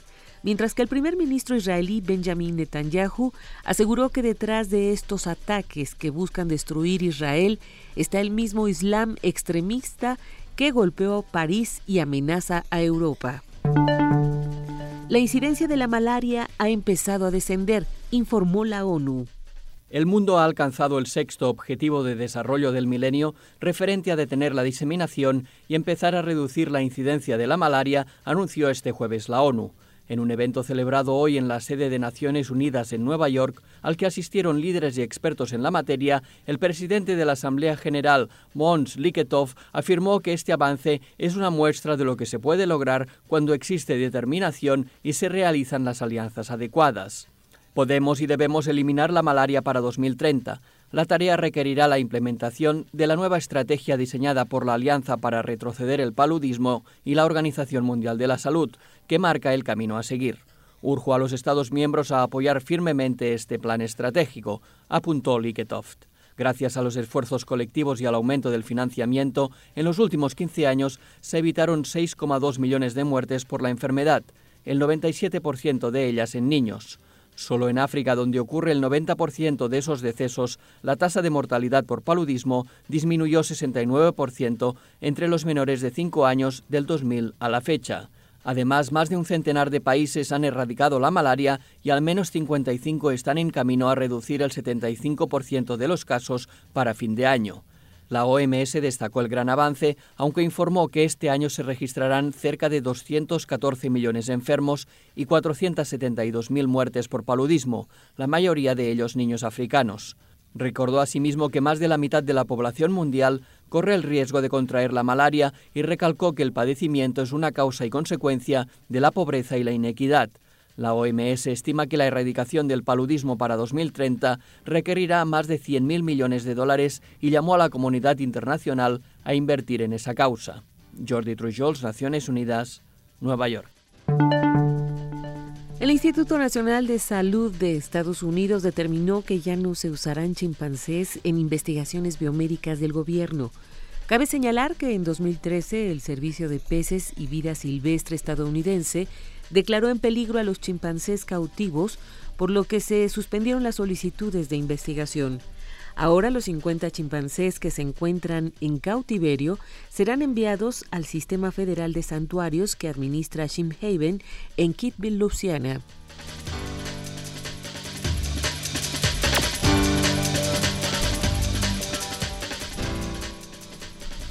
a las 8.10 con la mañana. Le agradecemos enormemente a nuestra compañera Elizabeth Rojas por este corte informativo y nos vemos a las 9, Elizabeth. Hasta el rato, buenos días. Gracias.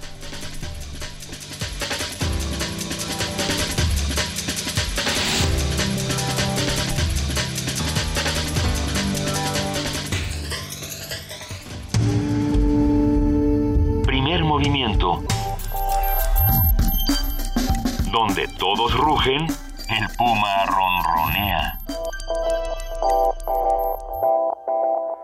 Son las 8 de la mañana con 10 minutos y en este momento vamos a hablar con nuestros amigos del antiguo de Colegio de San Ildefonso que siempre tienen opciones distintas, alternativas para el centro de la ciudad. En este momento vamos a hablar con el maestro Eric Cámara. Él es curador y coordinador de exposiciones y nos va a hablar sobre la exposición Javier Marín Corpus. Muy buenos días, maestro Eric Cámara, ¿cómo estás? Bien, bien, buenos días. Gracias por la invitación. Platícanos, por favor, Javier Marín Corpus. Uh, la exposición que tenemos actualmente en San Ildefonso, Corpus, uh, La belleza de lo imperfecto, es una propuesta muy interesante de la obra reciente de Javier Marín.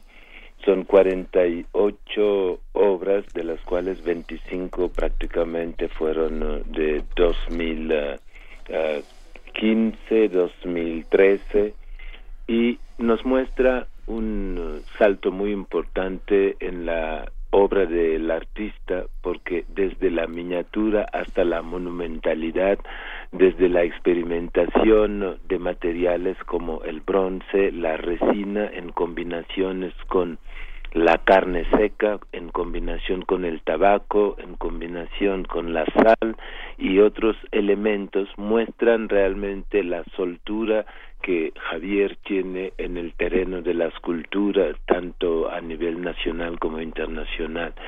Y me parece importante como artista contemporáneo eh, que su propuesta sea la figuración, pero una figuración trastocada que ya no es el clasicismo que se conoce, sino un desprendimiento de este clasicismo, pero con una impronta muy personal en la forma de trabajar lo que es la figura humana. La exposición es muy interesante conceptualmente porque desde el principio en el patio invita al público a probar una experiencia inusitada, sentarse en un pelo. ¿Sentarse en un pelo? En un pelo. Son rizos que están sueltos en el patio de acceso y lo interesante es ver la forma del pelo y decir, pues aquí ya la escultura adquiere una presencia formidable porque transformó un pelo en una posibilidad de contemplación como una posibilidad de interacción porque se puede sentar en esa parte de la exposición. Y no solo esto, pues yo creo que el asombro continúa a lo largo del recorrido por la diversidad de materiales, de propuestas, de uh, formatos también, y la forma en que en una de las salas uh, hay una instalación que se llama hombrecitos, mujercitas, que en lugar de ocupar el piso, como solemos reconocer las esculturas, están en la pared. Entonces trepan en la pared de una forma en que sus siluetas y las mismas esculturas hacen un entretejido muy interesante. Suena, suena muy bien. Además, bueno, Javier Marín es uno de estos grandes, sin lugar a dudas. ¿Desde cuándo podemos ver Corpus?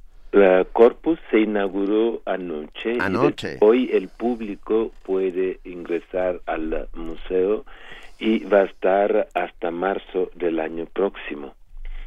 Y eh, vamos a acompañar la exposición con muchas actividades eh, complementarias, debates, conferencias, para que podamos revisar el universo tan complejo de la obra que nos propone Javier Marín.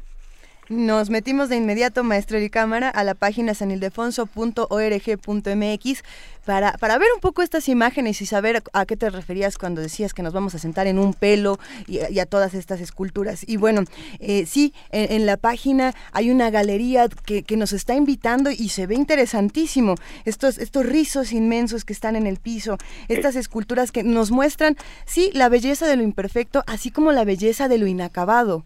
Así es. En la gestación de las obras de Javier siempre hay un testimonio tanto de los colaboradores, de la pasión con la que trabajan, y todas estas huellas quedan en la obra. Y en lugar de imitar o remedar lo que es la anatomía humana, hay realmente como una convulsión enérgica que trabaja esas esculturas. Entonces, esa propuesta la hace de una manera tan elocuente que frente a estas esculturas yo creo que no hay más explicación que por sensibilidad e intuición entregarse a un diálogo con ella.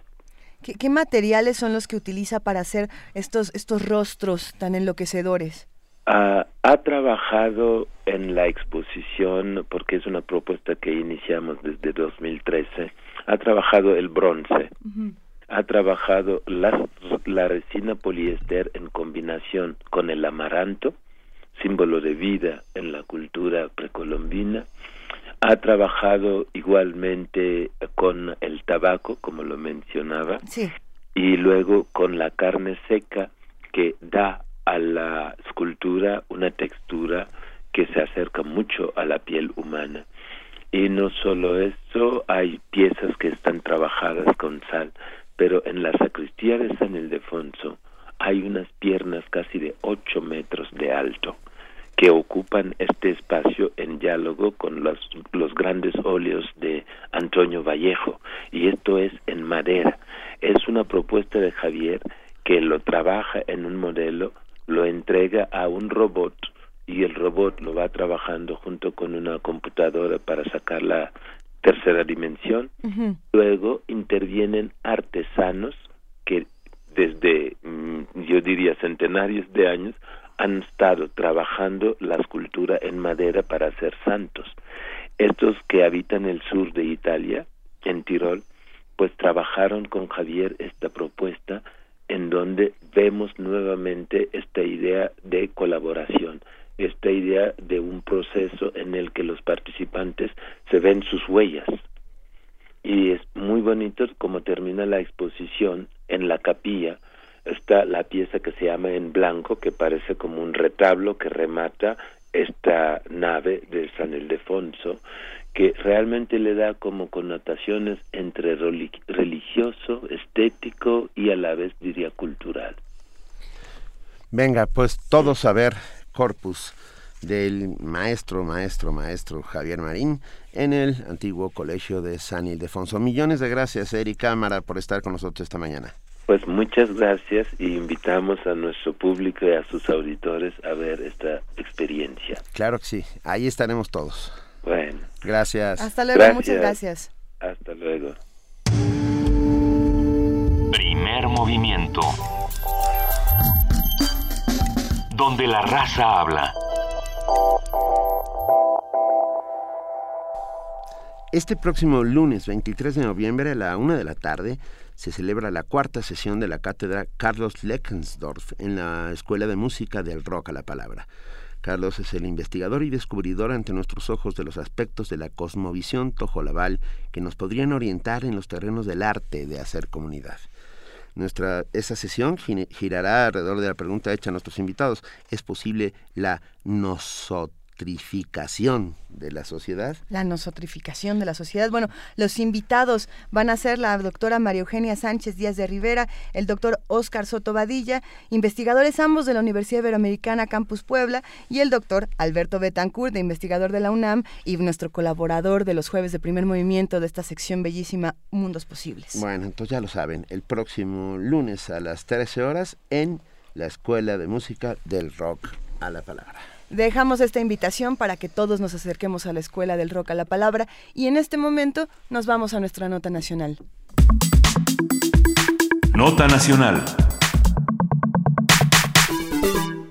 El presidente Enrique Peña Nieto envió al Senado de la República dos ternas para elegir a los ministros que ocuparán las vacantes que a partir del primero de diciembre dejarán Olga Sánchez Cordero y Juan Silva Mesa en la Suprema Corte de Justicia de la Nación.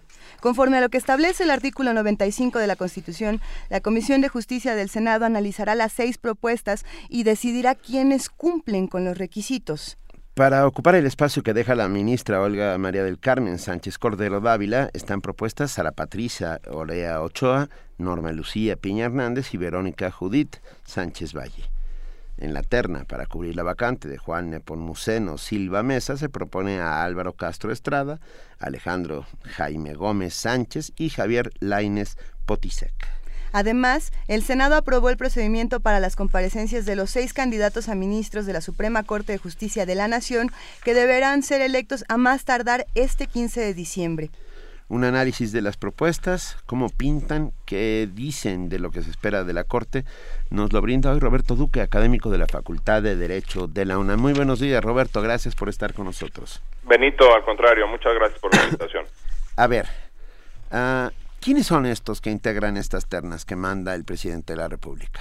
Bueno, la primera cuestión de forma que hay que subrayar, me parece, es pues que hay una terna integrada por mujeres y una terna integrada por, por hombres. Esa fue una decisión del presidente de la República.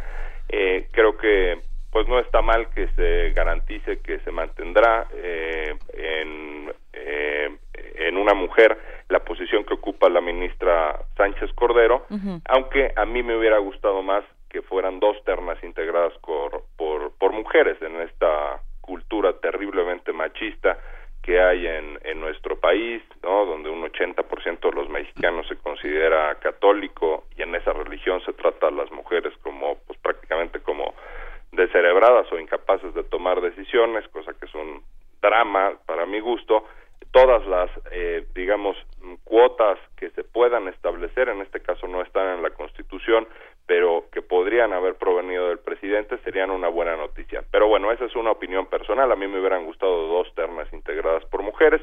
Hay una. Ahora, eh, otro aspecto formal es que el presidente en, eh, entrega tarde las ternas. Esto hay que subrayarlo porque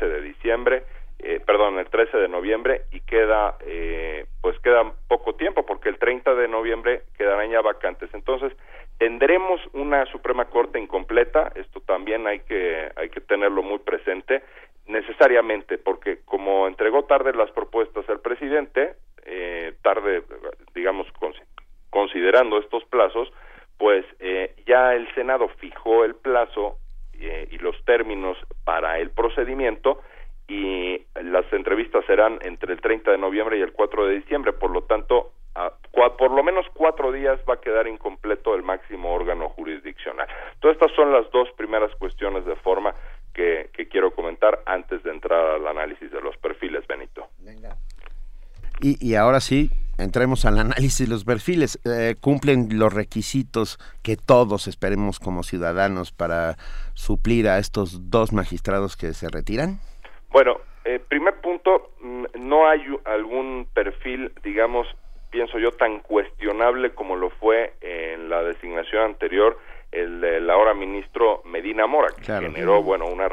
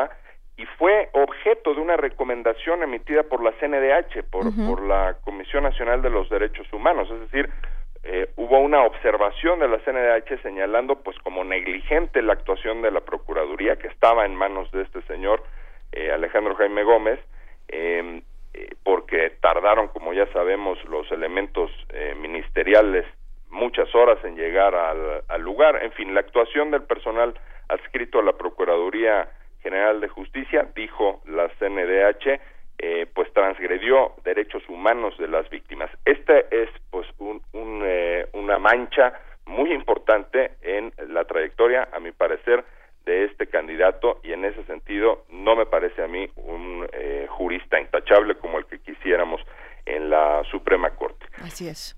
Y las otras dos personas, los otros dos varones, Álvaro Castro Estrada, tiene una trayectoria jurisdiccional importante y lo que se ha objetado en algunos medios y por algunos eh, eh, analistas pues es que recibió una condecoración del Papa Benedicto XVI eh, lo cual pues mm, no parecería que garantice el principio de laicidad del Estado tanto como muchos quisiéramos aunque es una inferencia es simplemente una inferencia ese es eh, diría yo, la objeción que se ha puesto ahí. Y, y, el último de los candidatos, Javier Laines, pues es el que mm, tiene una eh, trayectoria eh, menos objetable, me parece, me parece a mí. Fue procurador fiscal de la Federación y es magistrado del Tribunal Federal de Justicia Fiscal y Administrativa. Creo que creo que ahí hay una una trayectoria pues menos objetable que las otras. Entonces es lo que opino de cada uno de los seis. Se dice, eh, por ejemplo, Roberto, que, sería lo adecuado que Javier Laines y que Norma Lucía Piña Hernández fueran eh, eh, las dos personas elegidas, pero la, opinión pública es que sin duda Alejandro Jaime Gómez y Verónica Judith Sánchez son los que van a quedar. ¿Qué, qué es lo que opinas? Pues la verdad no lo sé. Lo que se comenta en el, en el gremio de los abogados también es que la terna de mujeres eh, podría ser rechazada y ya incluso eh, en los pasillos de la de la propia Suprema Corte por lo que he sabido pues ya se empiezan a mencionar eh, otras candidaturas otras juristas para una siguiente terna. Es decir muchos están vaticinando también que esa terna de mujeres sea sea rechazada por el Senado eh, lo ideal, desde luego, es que no sean ternas con dedicatoria, que no sean ternas en donde hay uno de los perfiles ya muy eh, enfilado para ser para ser votado en el en el Senado, porque entonces estamos en un ámbito, pues, eh, de negociaciones políticas o de pactos o de pago de determinadas facturas y podemos entrar en un terreno muy muy fangoso de especulaciones también eh, como ocurrió en el caso del ministro Medina Mora. Entonces, eh, yo espero que no sean ternas de esas características. Lo ideal, desde luego, es que el presidente, lo responsable por parte del presidente, es que presente tres perfiles intachables y la Suprema Corte se decida, pero no bajo criterios políticos o de reparto de cuotas partidarias, ni cuates ni cuotas, decía el hashtag eh, que, que, se ha, que se ha vuelto muy famoso, ¿no? Así es. sí, Roberto, te saluda Juana Inés de esa. Eh, a ver. Hola Juana Inés, buenos días. Buenos días.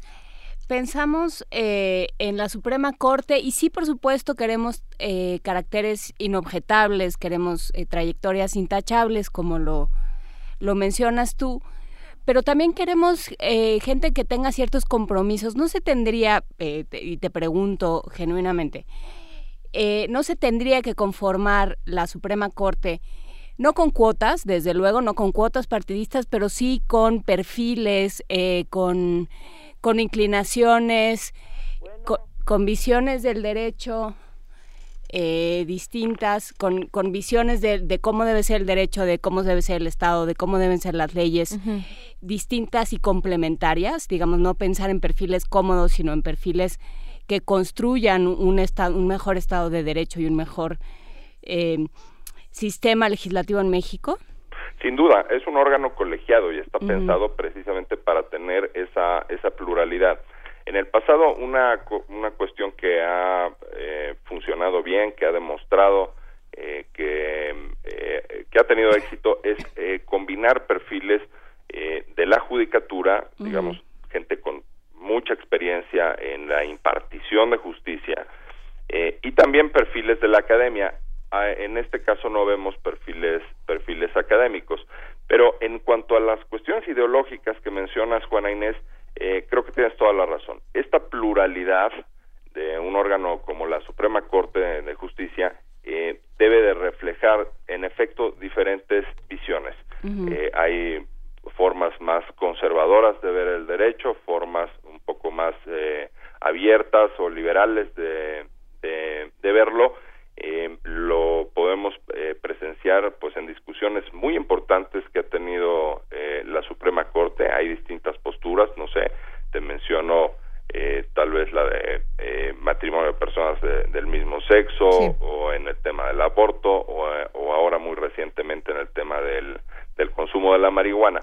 eh, se ve ahí que, que hay diferentes posiciones, sí, ideológicas y también de la concepción del derecho. Vemos que hay ministros más formalistas, es decir, que se tienden a pegar más pues a lo que establece en sí eh, la disposición jurídica y otros que son más en algunos casos garantistas y que son dados a potenciar los derechos eh, más allá de la estricta letra de la norma en cuestión.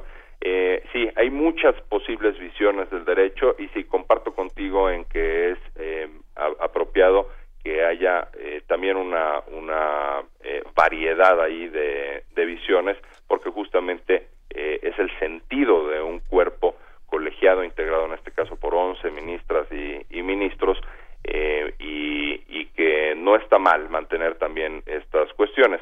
Hay quien dice, si se va un ministro con, de corte conservador, uh -huh. pues habría que eh, procurar que ahí que, eh, eh, quedara un ministro pues más o menos de la misma línea para mantener un determinado, un cierto balance, ¿no? Y por supuesto, en el caso de uno más liberal, progresista, eh, o como le queramos llamar, pues lo mismo. Así que sí concuerdo completamente, Juana Inés, en tu punto. Ok, ¿Y, ¿y qué nos este retraso de la de la presidencia? O sea, ¿cómo, cómo se va a ir desarrollando el proceso a la, a la luz de este retraso de la presidencia para entregar las ternas? Bueno, lo que nos dice es que eh, hay una falta de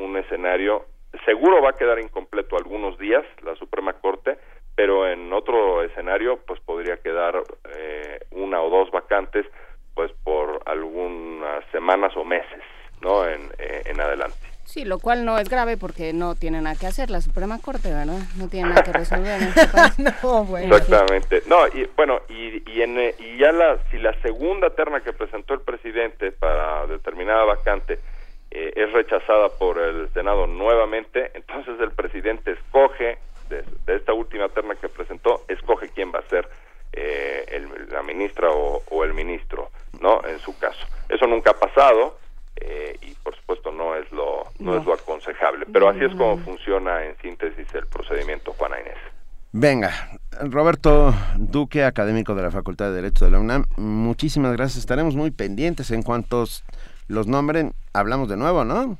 Fantástico, yo estoy a tus órdenes, Benito. Muchas gracias por la invitación. Un saludo a Luisa también. Un gran abrazo, Roberto, y nos escuchamos muy pronto para seguir discutiendo este tema. Hasta muy pronto. Hasta luego. Primer movimiento. Donde la raza habla.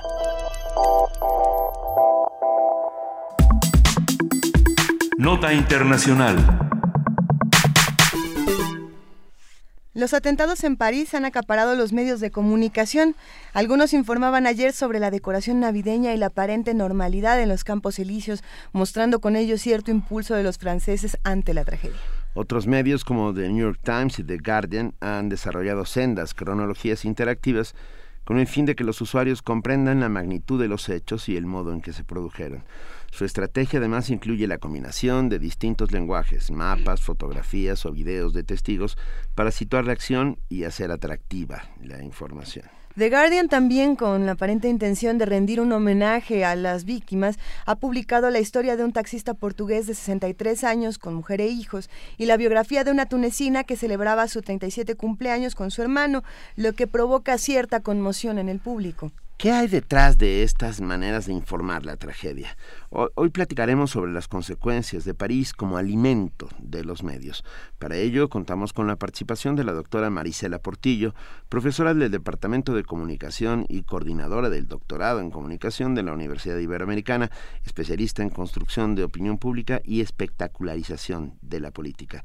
Marisela Portillo, bienvenida, muy buenos días. ¿Qué tal? Buenos días. Encantados de que estés con nosotros.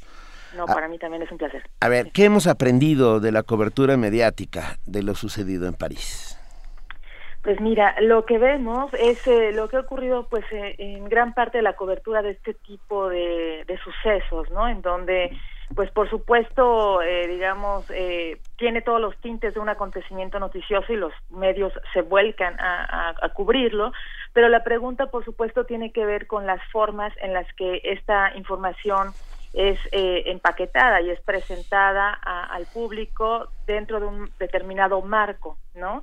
Y sí, efectivamente hemos visto, sobre todo no durante el mismo viernes, pero sí en los días posteriores al, a los acontecimientos, pues, eh, digamos, distintas aproximaciones que tienen que ver con ciertos recursos, digamos, de la, de la forma de contar estas historias desde lo que se dice en los medios desde un punto de vista humano ¿no? Tratando de reconstruir, por ejemplo, los nombres de las víctimas, las nacionalidades, ¿no? Estas historias que de alguna manera eh, conectan, ¿no? Con, con, esta forma de hacer empatía con, con, el público para tratar de entender, ¿no? Quiénes son, digamos, eh, los, este, las víctimas de esta tragedia.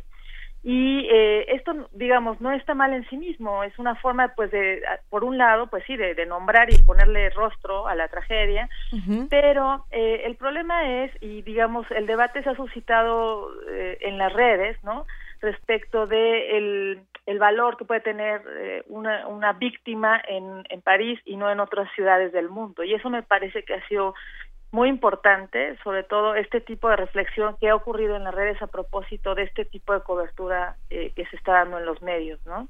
E, esa discusión es, es interesante. También habría que preguntarnos hasta qué punto es sano eh, descalificar una tragedia para darle espacio a otra, ¿no? Eh, se ha dado este asunto, a ver, si hablamos de París, ¿por qué no estamos hablando de Siria? Y si hablamos de Siria, ¿por qué no estamos hablando de México? Y si hablamos de México, ¿por qué no hablamos de Latinoamérica? Y si hablamos de Latinoamérica, ¿por qué no hablamos de África? Y podemos hacer un mapa mundial de la violencia y de la, eh, tragedia. y ahí el asunto es, bueno, no, por, por hablar de una, quizá no le estamos quitando el peso a la otra, o quizás sí, eh, ¿Qué, ¿Qué es lo que tú opinas? Cuando, cuando hablamos de una tragedia, ¿estamos restando a la otra? No, evidentemente lo que sí pasa en términos noticiosos es que los medios tienen que cubrir esta noticia porque es, eh, ¿no? Bajo los criterios de noticiabilidad, efectivamente este es el suceso que ha acaparado la atención del mundo entero, ¿no? Lo cual efectivamente no quiere decir que no estén sucediendo tragedias en otras ciudades, ¿no? O que no hayan sucedido cosas terribles en los últimos años aquí mismo en nuestro país. Pero eh, el debate, bueno, eh, resulta interesante en términos de lo que moviliza, ¿no? Con, con, con la gente, con los públicos, eh, que asistimos a este tipo de, de, cosas y nos cuestionamos, pues sí, respecto de el tipo de atención que los medios pueden otorgarle a ciertos acontecimientos y que da cabida también a que haya otro tipo de análisis haciéndonos entender y contextualizando el por qué este suceso nos debe importar a todos. Y eso también me parece que ha sido importante, eh, porque lo que sí ocurre, y eh, bueno, algunos medios, por supuesto, además en, los días posteriores han venido dando cuenta pues de esta explicación, eh, ya más de fondo, tratando de, explicarle a la gente pues el, el, digamos, el, el significado ¿no? de, de estos acontecimientos y eso ha sido importante porque el contexto es fundamental, ¿no? Para poder entonces colocar el debate en el lugar en el que tiene que estar.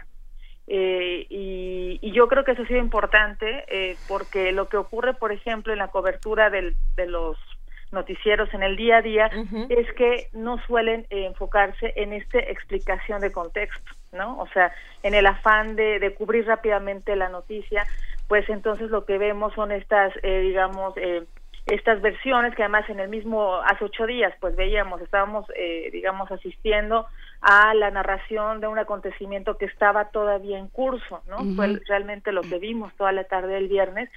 Eh, y pues muchas preguntas y dispararon muchas cosas no eh, entre la gente que íbamos viendo pues esta este desarrollo de los acontecimientos. Pero las explicaciones posteriores han sido muy importantes. Algunos medios lo han hecho no este invitando especialistas eh, en la prensa pues hemos también tenido posibilidad de ver algunas explicaciones. Entonces yo creo que esta explicación del contexto en los días eh, posteriores ha sido muy importante y eh, por otro lado te digo el debate que se ha visto en las redes pues ha sido también interesante, ¿no? Este incluso discutiendo algunas aplicaciones como las de Facebook que de repente nos hacen partícipes, ¿no? Este de para ponernos inmediatamente una bandera y conmovernos no y mostrar nuestra consternación.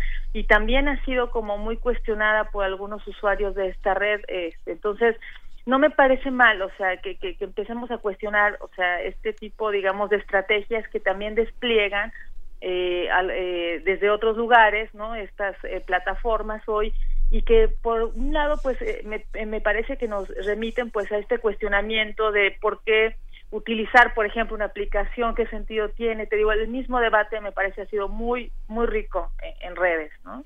Eh, doctora Portillo, yo la invito a que regresemos a esa... A, a, esa tarde de, del viernes, a esa tarde noche del viernes, que era la madrugada en París, en la que acababan de, nos acabamos de enterar todos de estos horrores. Era la hora eh, pico, digamos, la hora pico de audiencias para muchos noticieros. Yo eh, por la, la, cobertura que me quedaba más cerca a la de CNN y dado este eh, esta necesidad de tener un ciclo informativo de 24 horas, lo único que estaba sucediendo, puesto que no salía información nueva, era que se estaba prestando a todas las especulaciones posibles.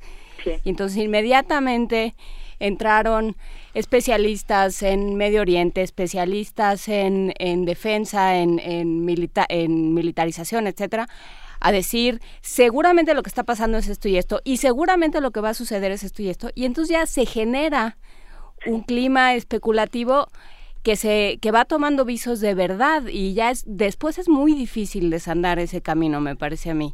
Sí Sí, mira, yo creo que en términos de, la cobertura de ese día, de esa tarde, efectivamente yo creo que hay mucho también eh, que reflexionar. Yo escuchaba pues a los expertos, ¿no? En, materia pues esto de análisis internacional y de este tipo de acontecimientos de, ataques terroristas y eh, ellos enfatizan mucho el papel que los medios de comunicación tienen en la cobertura de estos eh, sucesos, ¿no? y yo creo que nos dejan una gran labor a la gente que nos dedicamos a los medios de al análisis de los medios de comunicación para pensar en el tipo de cobertura que debe hacerse durante el curso de un acontecimiento, ¿no? Porque efectivamente parte de la estrategia de estos grupos pasa por, eh, digamos, eh, eh, asume, digamos, ¿no? A, los medios de comunicación como el, el, vehículo a través del cual ya están enviando en el mismo momento en el que ocurren las cosas un mensaje, ¿no? Entonces yo creo que ahí hay eh, mucho para la reflexión en términos de, pues sí, la propia cobertura, ¿no? Tema de reflexión para, pues, para los periodistas, para la forma en la que eh, se deben narrar estos acontecimientos, hay que ser muy cauteloso y que sí efectivamente lo que pasa en esas horas, ¿no? Porque son horas como de incertidumbre, que efectivamente no tenemos todavía la versión completa de los de los sucesos ni hemos calibrado pues el alcance real, pues sí se prestan muchas especulaciones y se instala sobre todo entre, entre toda la gente, pues el miedo, ¿no? La, incertidumbre solamente genera eso. Es un momento muy complicado en términos informativos porque es eso lo que hay, ¿no? No, no realmente información, sino especulación e incertidumbre. Y sin embargo, no se puede dejar el tema. no, no, se puede obviar, es muy complicado, ¿no? no es que no se pueda cubrir, los ojos tienen que estar puestos ahí, efectivamente, el tema es cómo, cómo resolver esa cobertura, ¿no?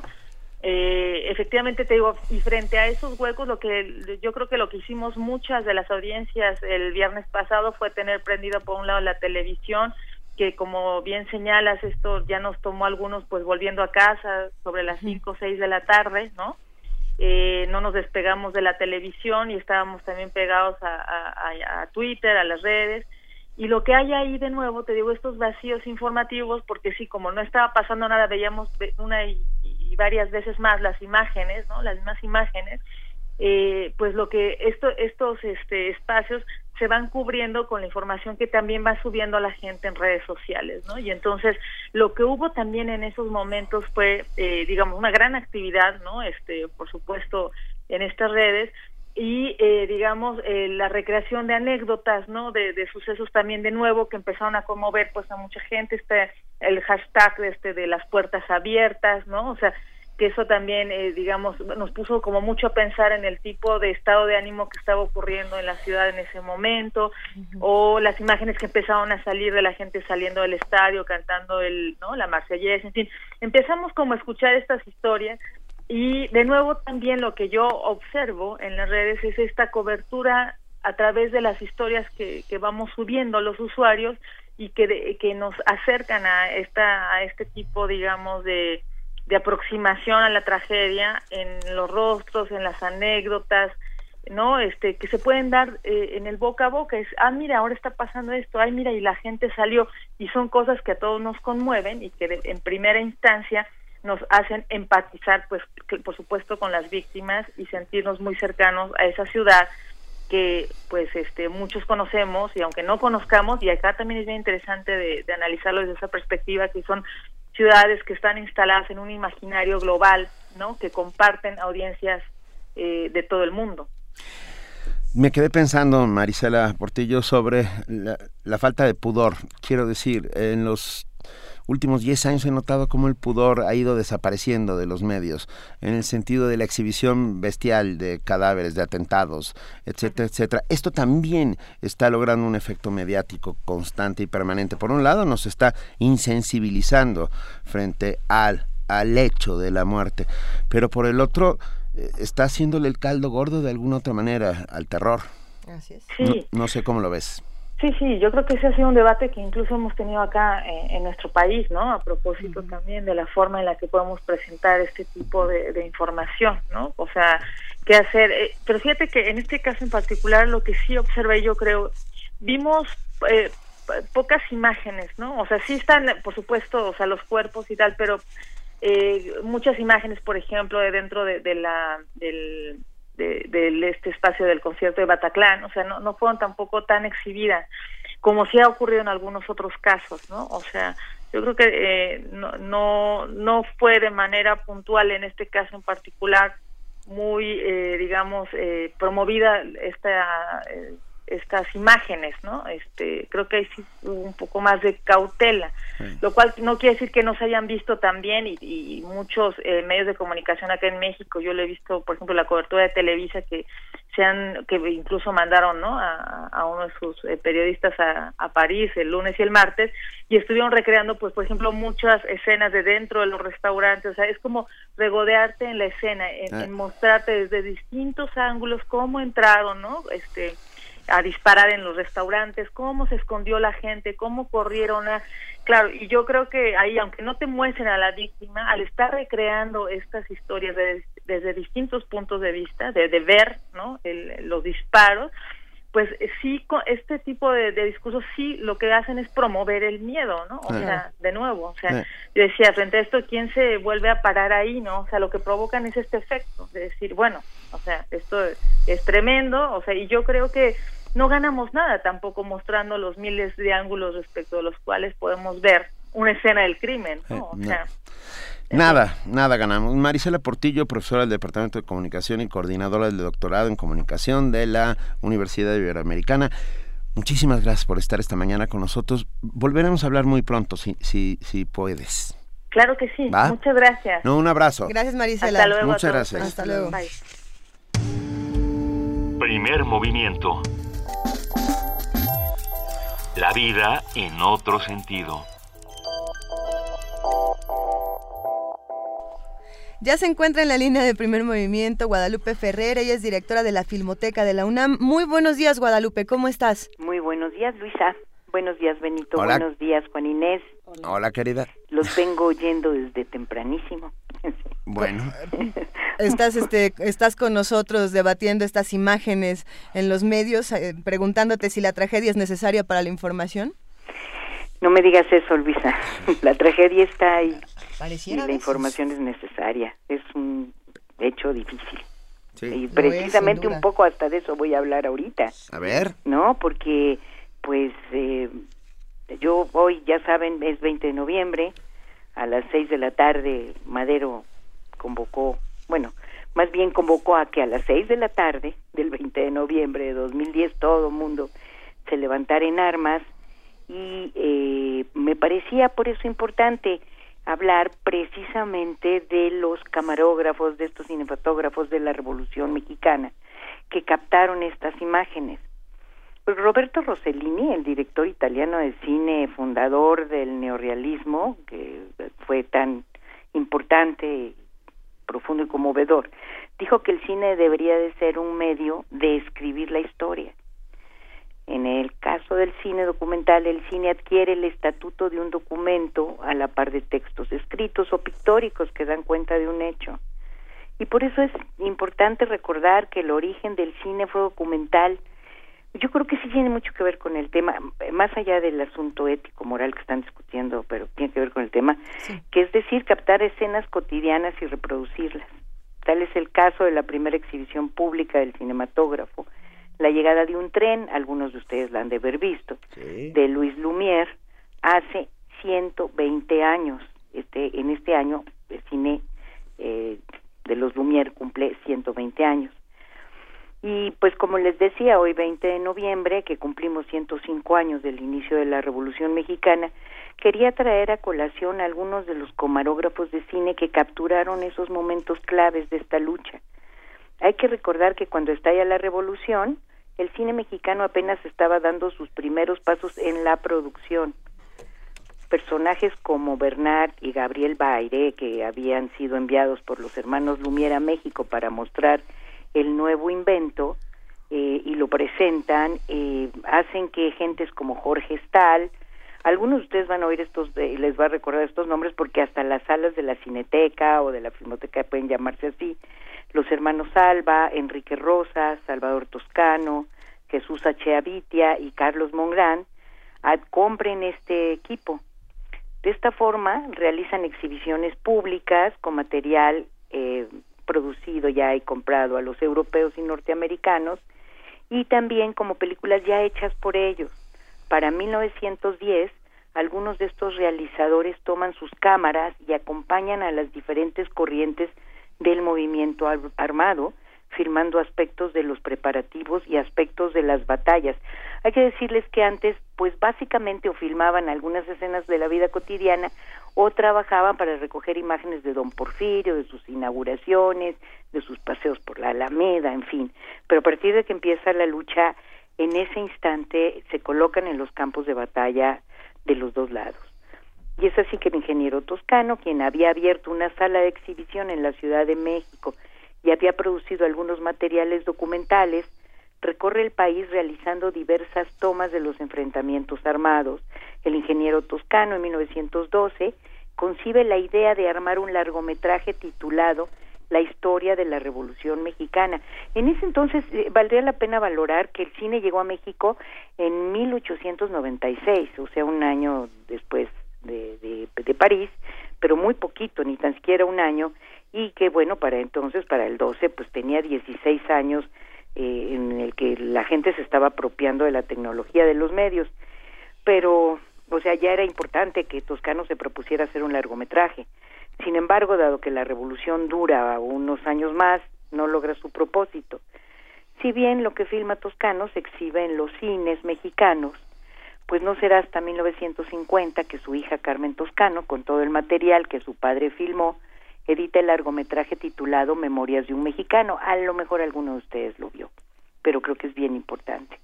Por su parte, los hermanos Alba, Carlos, Eduardo, Guillermo y Salvador, originarios de Michoacán, quienes tenían una pequeña cadena de exhibición, a partir de 1910 se dedican a producir documentales.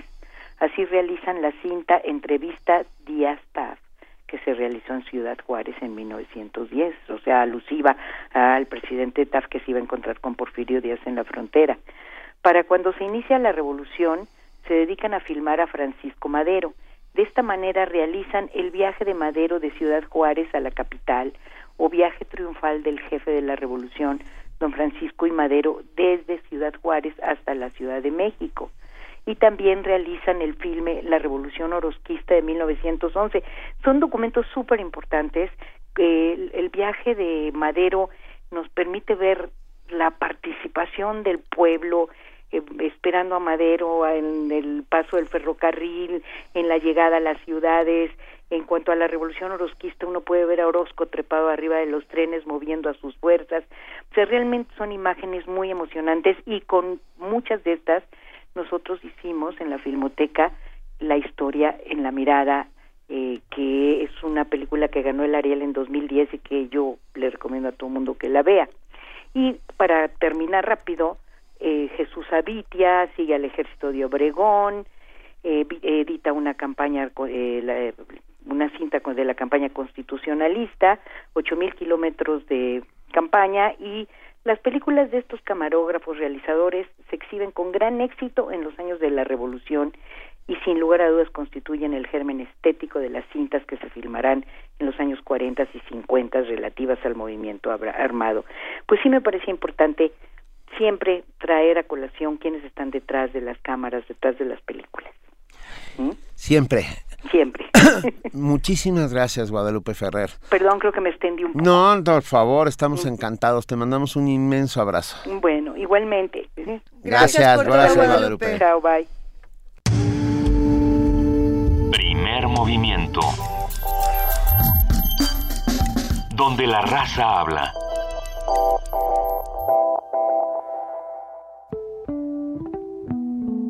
Angustias, dudas inquietudes e ilusiones.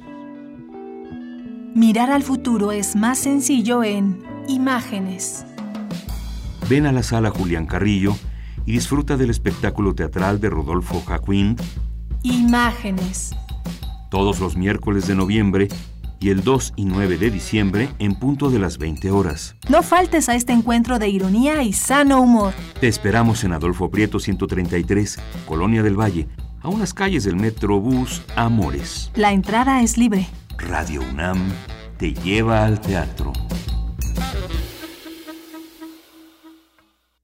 Colonias y pueblos de la Ciudad de México tienen un nuevo proyecto de mejora. Y eso es gracias a muchas y muchos ciudadanos que participaron eligiendo en la consulta del presupuesto participativo. Y por supuesto, gracias a todas y todos quienes propusieron proyectos para ser elegidos. Participar nos hace mejores ciudadanos. Construye ciudadanía.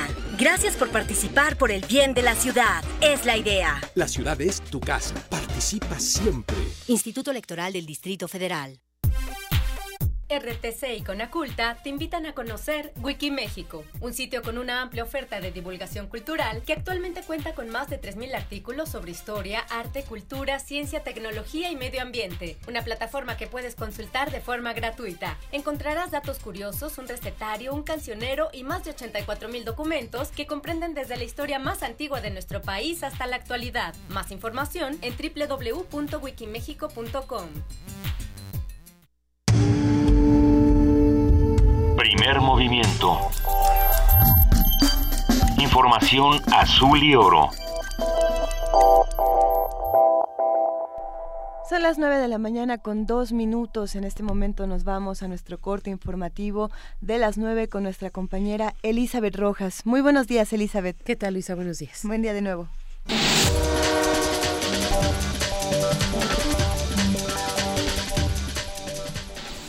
La Secretaría de Educación Pública afirmó que dará seguimiento a los becarios que requieren ampliar sus estancias de posgrado en el extranjero. Mediante un comunicado, la dependencia detalló que se publicará una convocatoria extraordinaria para atender el caso de los estudiantes mexicanos que están finalizando sus estudios de doctorado en Europa. Esto siempre y cuando los participantes califiquen con todos los requisitos establecidos en la misma. El Baester Gordillo permanecerá en un hospital privado por tiempo indeterminado. Esto debido a que antes de ser intervenida quirúrgicamente para extraerle dos aneurismas del cerebro, se le practicarán diversos estudios y valoraciones médicas. Así lo dijo su abogado Marco Antonio del Toro Carazo, quien explicó que la ex lideresa sindical se encuentra en el Hospital Ángeles de Interlomas. El litigante dijo que existe la posibilidad de que en los próximos días se resuelva un amparo a favor de la maestra mediante el cual se autorice el goce de su derecho a la prisión domiciliaria, por lo que una vez que eso ocurriera, la maestra pasaría del hospital a su casa. Ante el incremento de precios en 1.505 productos durante el buen fin, la Profeco abrió una investigación para determinar si esa alza fue justificada. Lorena Martínez, titular de la Procuraduría Federal del Consumidor, explicó que durante esta última edición del Buen Fin se presentaron 782 quejas por parte de consumidores, el doble que el año pasado. Los motivos de reclamación fueron no respetar el precio anunciado y no hacer efectivo el descuento ofrecido, mientras que el monto reclamado por los consumidores fue de 2 millones de pesos. La Secretaría de Relaciones Exteriores mantiene vigente la alerta de viaje a Egipto. En la Gaceta Parlamentaria se detalló que se mantiene monitoreada de modo permanente la situación de ese país a fin de recomendar a los connacionales considerar o posponer sus planes de visita a esta nación debido a la inestabilidad política y social. Asimismo, por instrucciones de la Cancillería, se entregaron tres notas diplomáticas al embajador de Egipto con el que el gobierno mexicano exigió las garantías necesarias para que las víctimas del ataque ocurrido el 13 de septiembre pasado reciban la reparación integral del daño. En información internacional, urgen a poner fin a las tensiones entre israelíes y palestinos. El representante especial de la ONU para el Oriente Medio, Nikolai Mnadenov, solicitó no desvincular la amenaza del terrorismo y el extremismo que infecta muchas partes de esa región del conflicto palestino-israelí.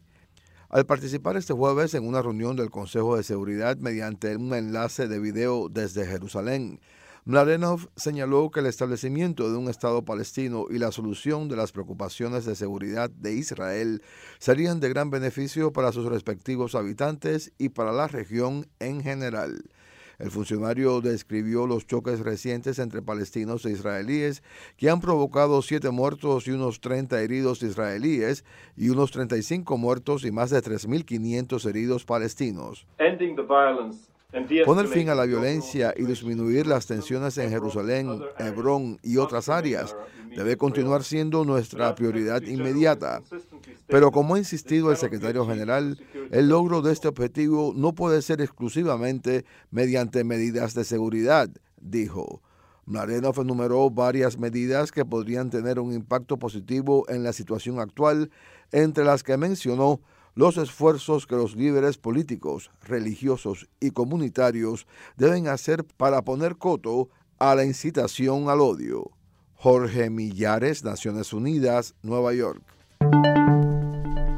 Macedonia, Serbia y Croacia restringirán el acceso a refugiados permitiendo solo el paso a los sirios, afganos e iraquíes que transiten por la denominada Ruta de los Balcanes, informó un portavoz del Alto Comisionado de la ONU para los Refugiados. Con esta medida, que se comenzó a aplicar durante la noche del miércoles a jueves, se busca limitar la entrada a los emigrantes económicos, aseguró Ranko Ostojic, ministro de Interior croata. Debaten en la ONU sobre respuesta integral para afrontar crisis de refugiados. El presidente de la Asamblea General de la ONU afirmó que el alcance de soluciones políticas a los actuales conflictos es una de las acciones principales que se requieren para poner fin a las tragedias que se viven en la cuenca del Mediterráneo. Manifestó que unos 4.600 refugiados inmigrantes han muerto en las rutas migratorias en lo que va de año y que más del 70% de ellos lo hicieron en esa región. Al hablar este jueves en una reunión en la ONU para considerar vías para hacer avanzar una respuesta abarcadora a la crisis global de refugiados, Morgan Sliketov señaló que la solución de esta requerirá acciones de corto, mediano y largo plazo. Añadió que éstas deberán satisfacer las necesidades inmediatas y atender a las causas principales que provocan el desplazamiento forzado. Con relación a los recientes ataques terroristas realizados en Francia, Líbano, Irak y Sinaí, Liketov advirtió que de ninguna manera deben ser utilizados como pretexto para reducir las obligaciones legales y morales que la comunidad internacional tiene con los desplazados. Por el contrario, estos deben servir para entender aún más por qué tantas personas arriesgan sus vidas para buscar protección internacional y por qué la comunidad internacional no debe abandonarlos, dijo Jorge Millares, Naciones Unidas, Nueva York. La Administración de Alimentos y Medicamentos de Estados Unidos aprobó este jueves el consumo humano de un salmón que ha sido modificado genéticamente para crecer en la mitad de tiempo, creado por la empresa biotecnológica estadounidense Aqua Bounty. La administración informó que no obligará a la empresa a etiquetar el salmón como transgénico, ya que aseguró es tan seguro y nutritivo como el salmón atlántico no modificado y no es materialmente diferente. Asimismo, aclaró que dicha aprobación no permite la cría del salmón transgénico en Estados Unidos, sino que se limita a la autorización de la producción en Panamá a partir de huevos obtenidos en las instalaciones de Aqua Bounty en Canadá.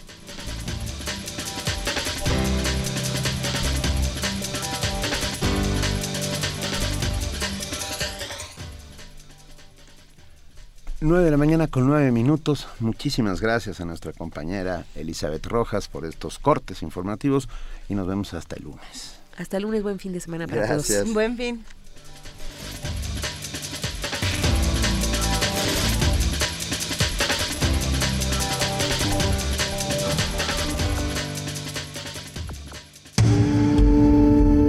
Primer movimiento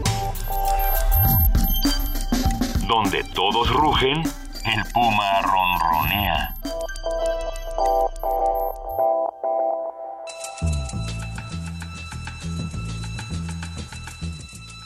Es hora de poesía necesaria.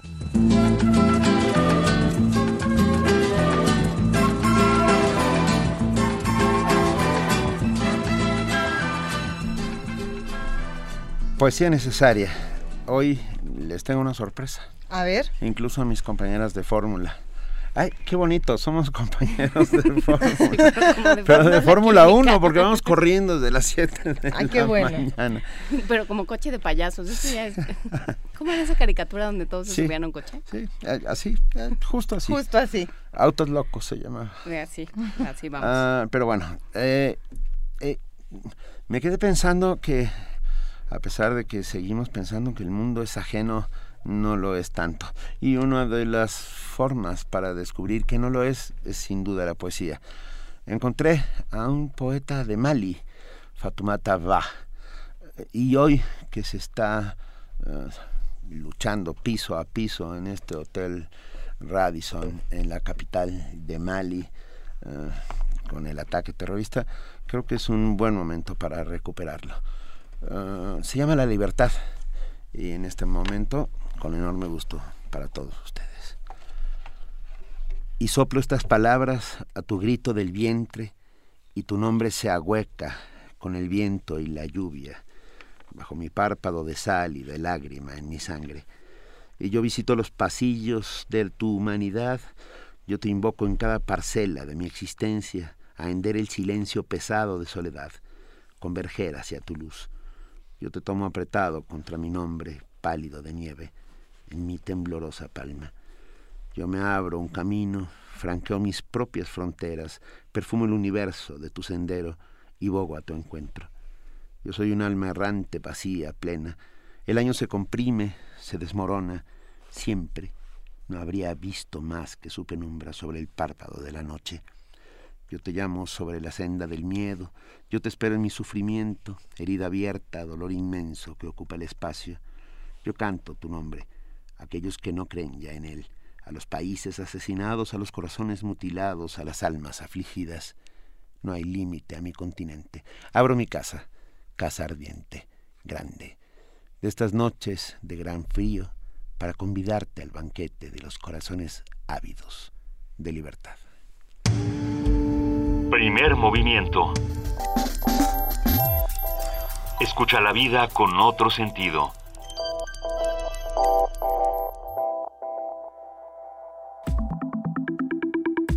La mesa del día.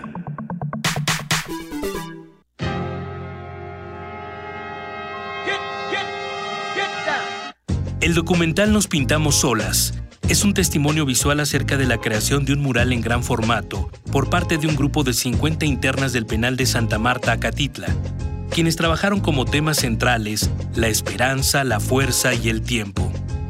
El propósito fue lograr la organización colectiva, pensando que esta favorece la participación y mejora la convivencia.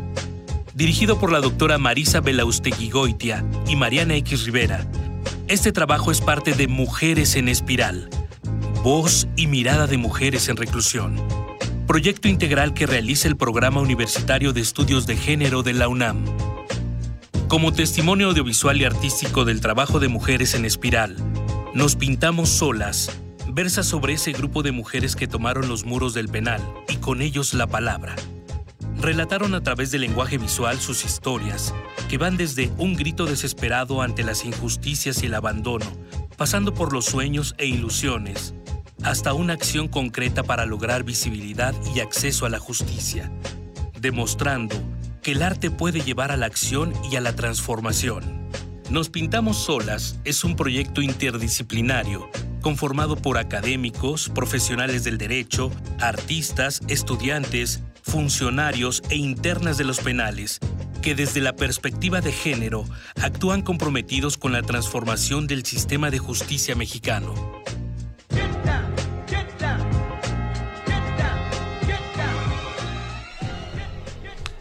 Ah, antes que nada, una aclaración no está en el programa universitario de equidad de género, sino en la Facultad de Filosofía y Letras. En México, la población de mujeres en la cárcel incrementó 100% durante la última década.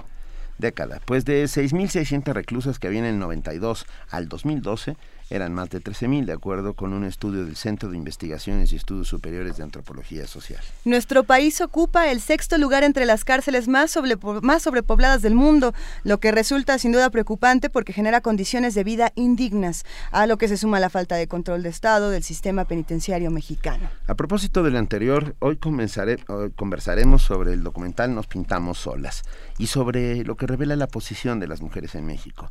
Y para ello contamos con la presencia aquí en cabina de Marisa Vela profesora de tiempo completo de la Facultad de Filosofía y Letras de la UNAM, directora del proyecto Mujeres en Espiral, Sistema de Justicia, Perspectiva de Género y Pedagogías en Resistencia, un proyecto sobre acceso a las mujeres a la justicia.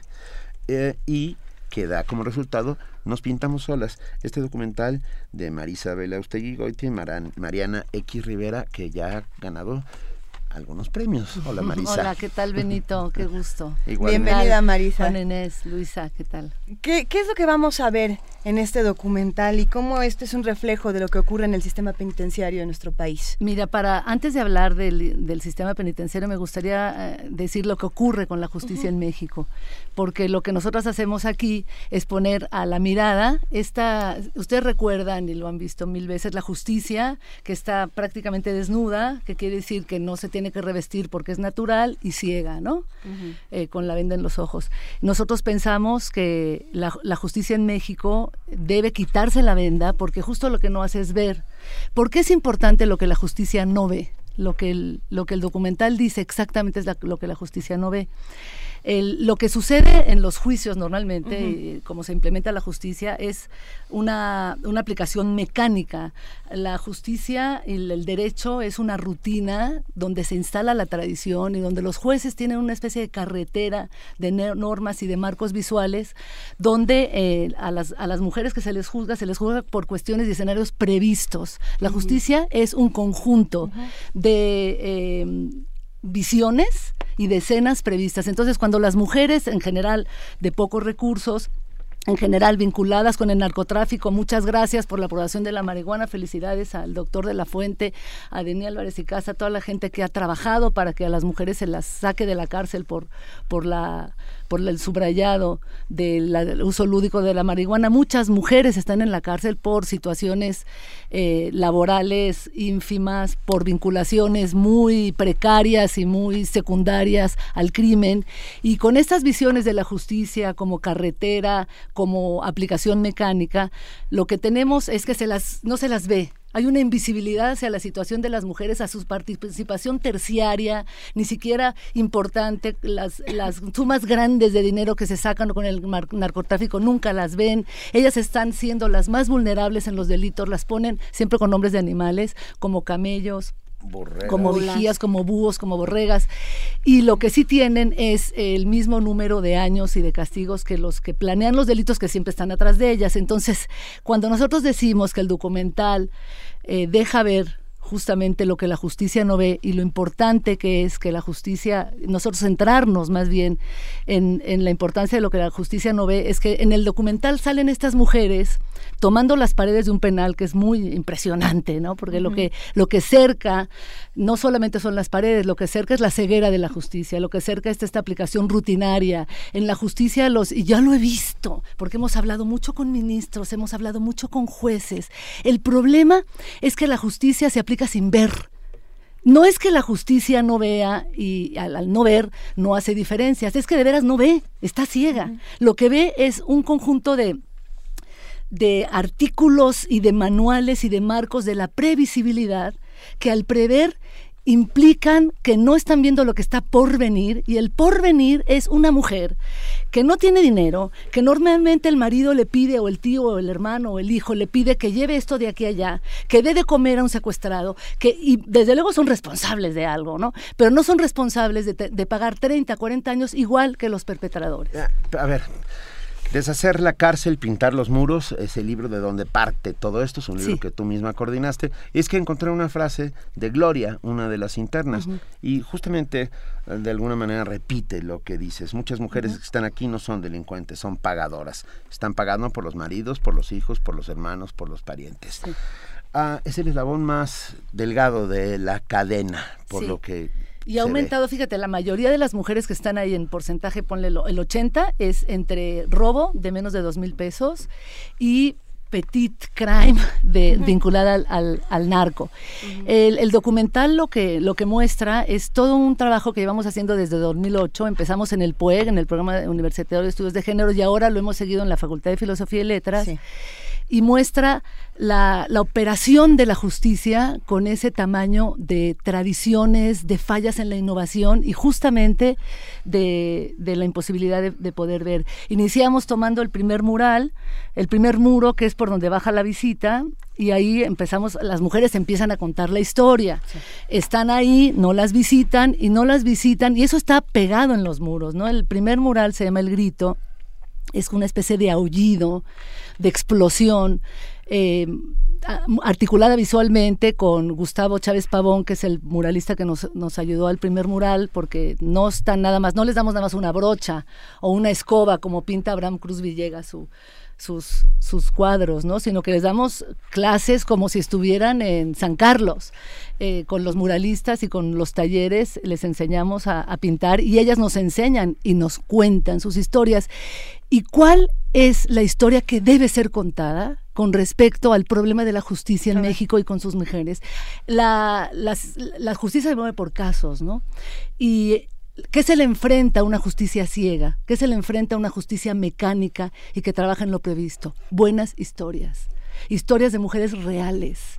Historias de mujeres que cuenten y para poder contar para poder ser tomadas en cuenta, tienen que narrar de formas muy coloridas, con mucho relieve, con escenarios donde los jueces y los ministros y los tribunales, que están acostumbrados a no mirar, que están acostumbrados a aplicar mecánicamente y con marcos de la previsibilidad eh, sus juicios, vean entonces, este documental, valga la redundancia que está para ser visto, quiere mostrar a las mujeres y cómo estas mujeres cuentan sus historias.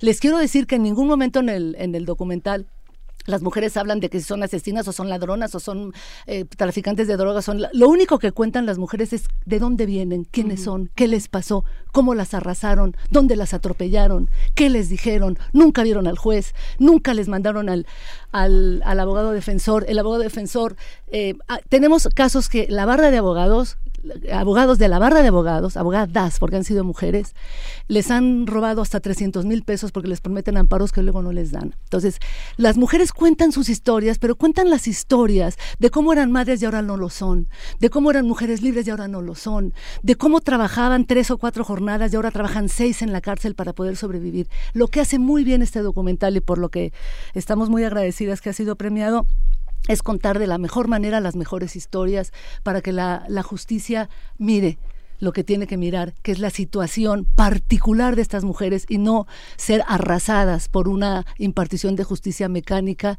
y fundada en lo previsto. ¿Quiénes tienen que ver estas buenas historias? ¿A quién tendría que llegar este documental? Porque si estamos hablando de que el problema es la aplicación mecánica de la justicia, este documental no solamente tendríamos que verlo nosotros, sino los que aplican la justicia. Sí, este documental ya lleva año y medio, eh, desde agosto del año pasado, y ha sido pasada por ministras. La, la, doctora Olga Sánchez Cordero lo, lo, lo, trabajó muchísimo, ha sido pasado por tribunales, en tribunales.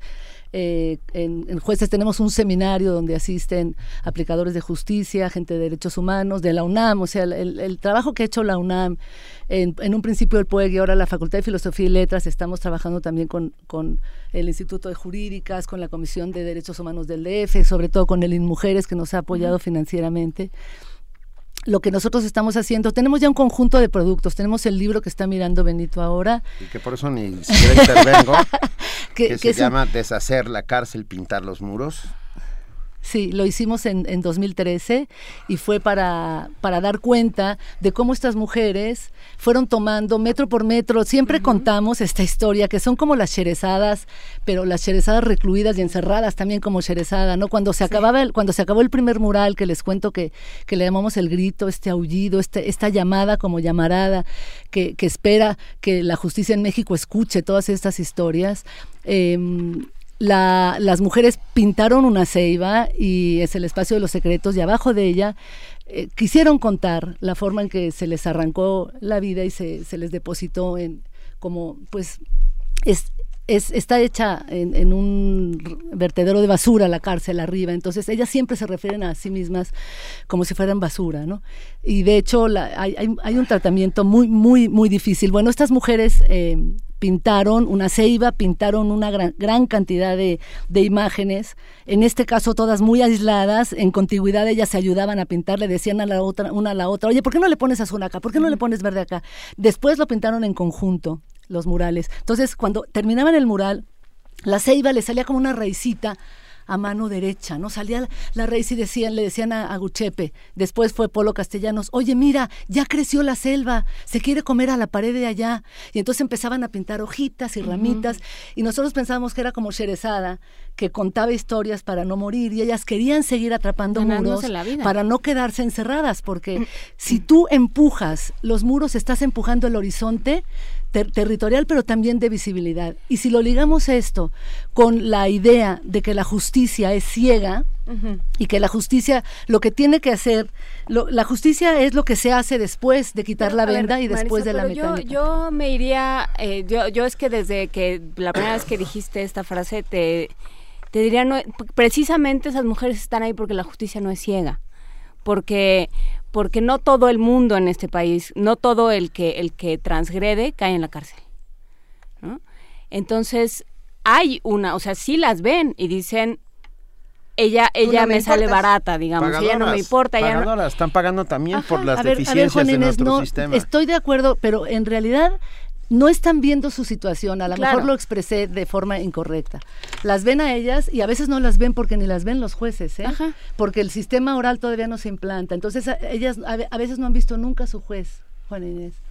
No han visto al juez y cuando el juez las, las juzga, no está viendo su situación no está viendo la que, era una mujer que llevó tanto de marihuana aquí y allá y que no tenía ni historia ni nada, sino solo era una mula. Y le pueden dar 32 años o le pueden dar 10 años y se quedan seis hijos fuera. Entonces, la, metáfora de la mirada me interesa porque lo que nosotros queremos es eh, con este video, con este documental, es abrir los ojos a la justicia y que miren lo que está para ser visto.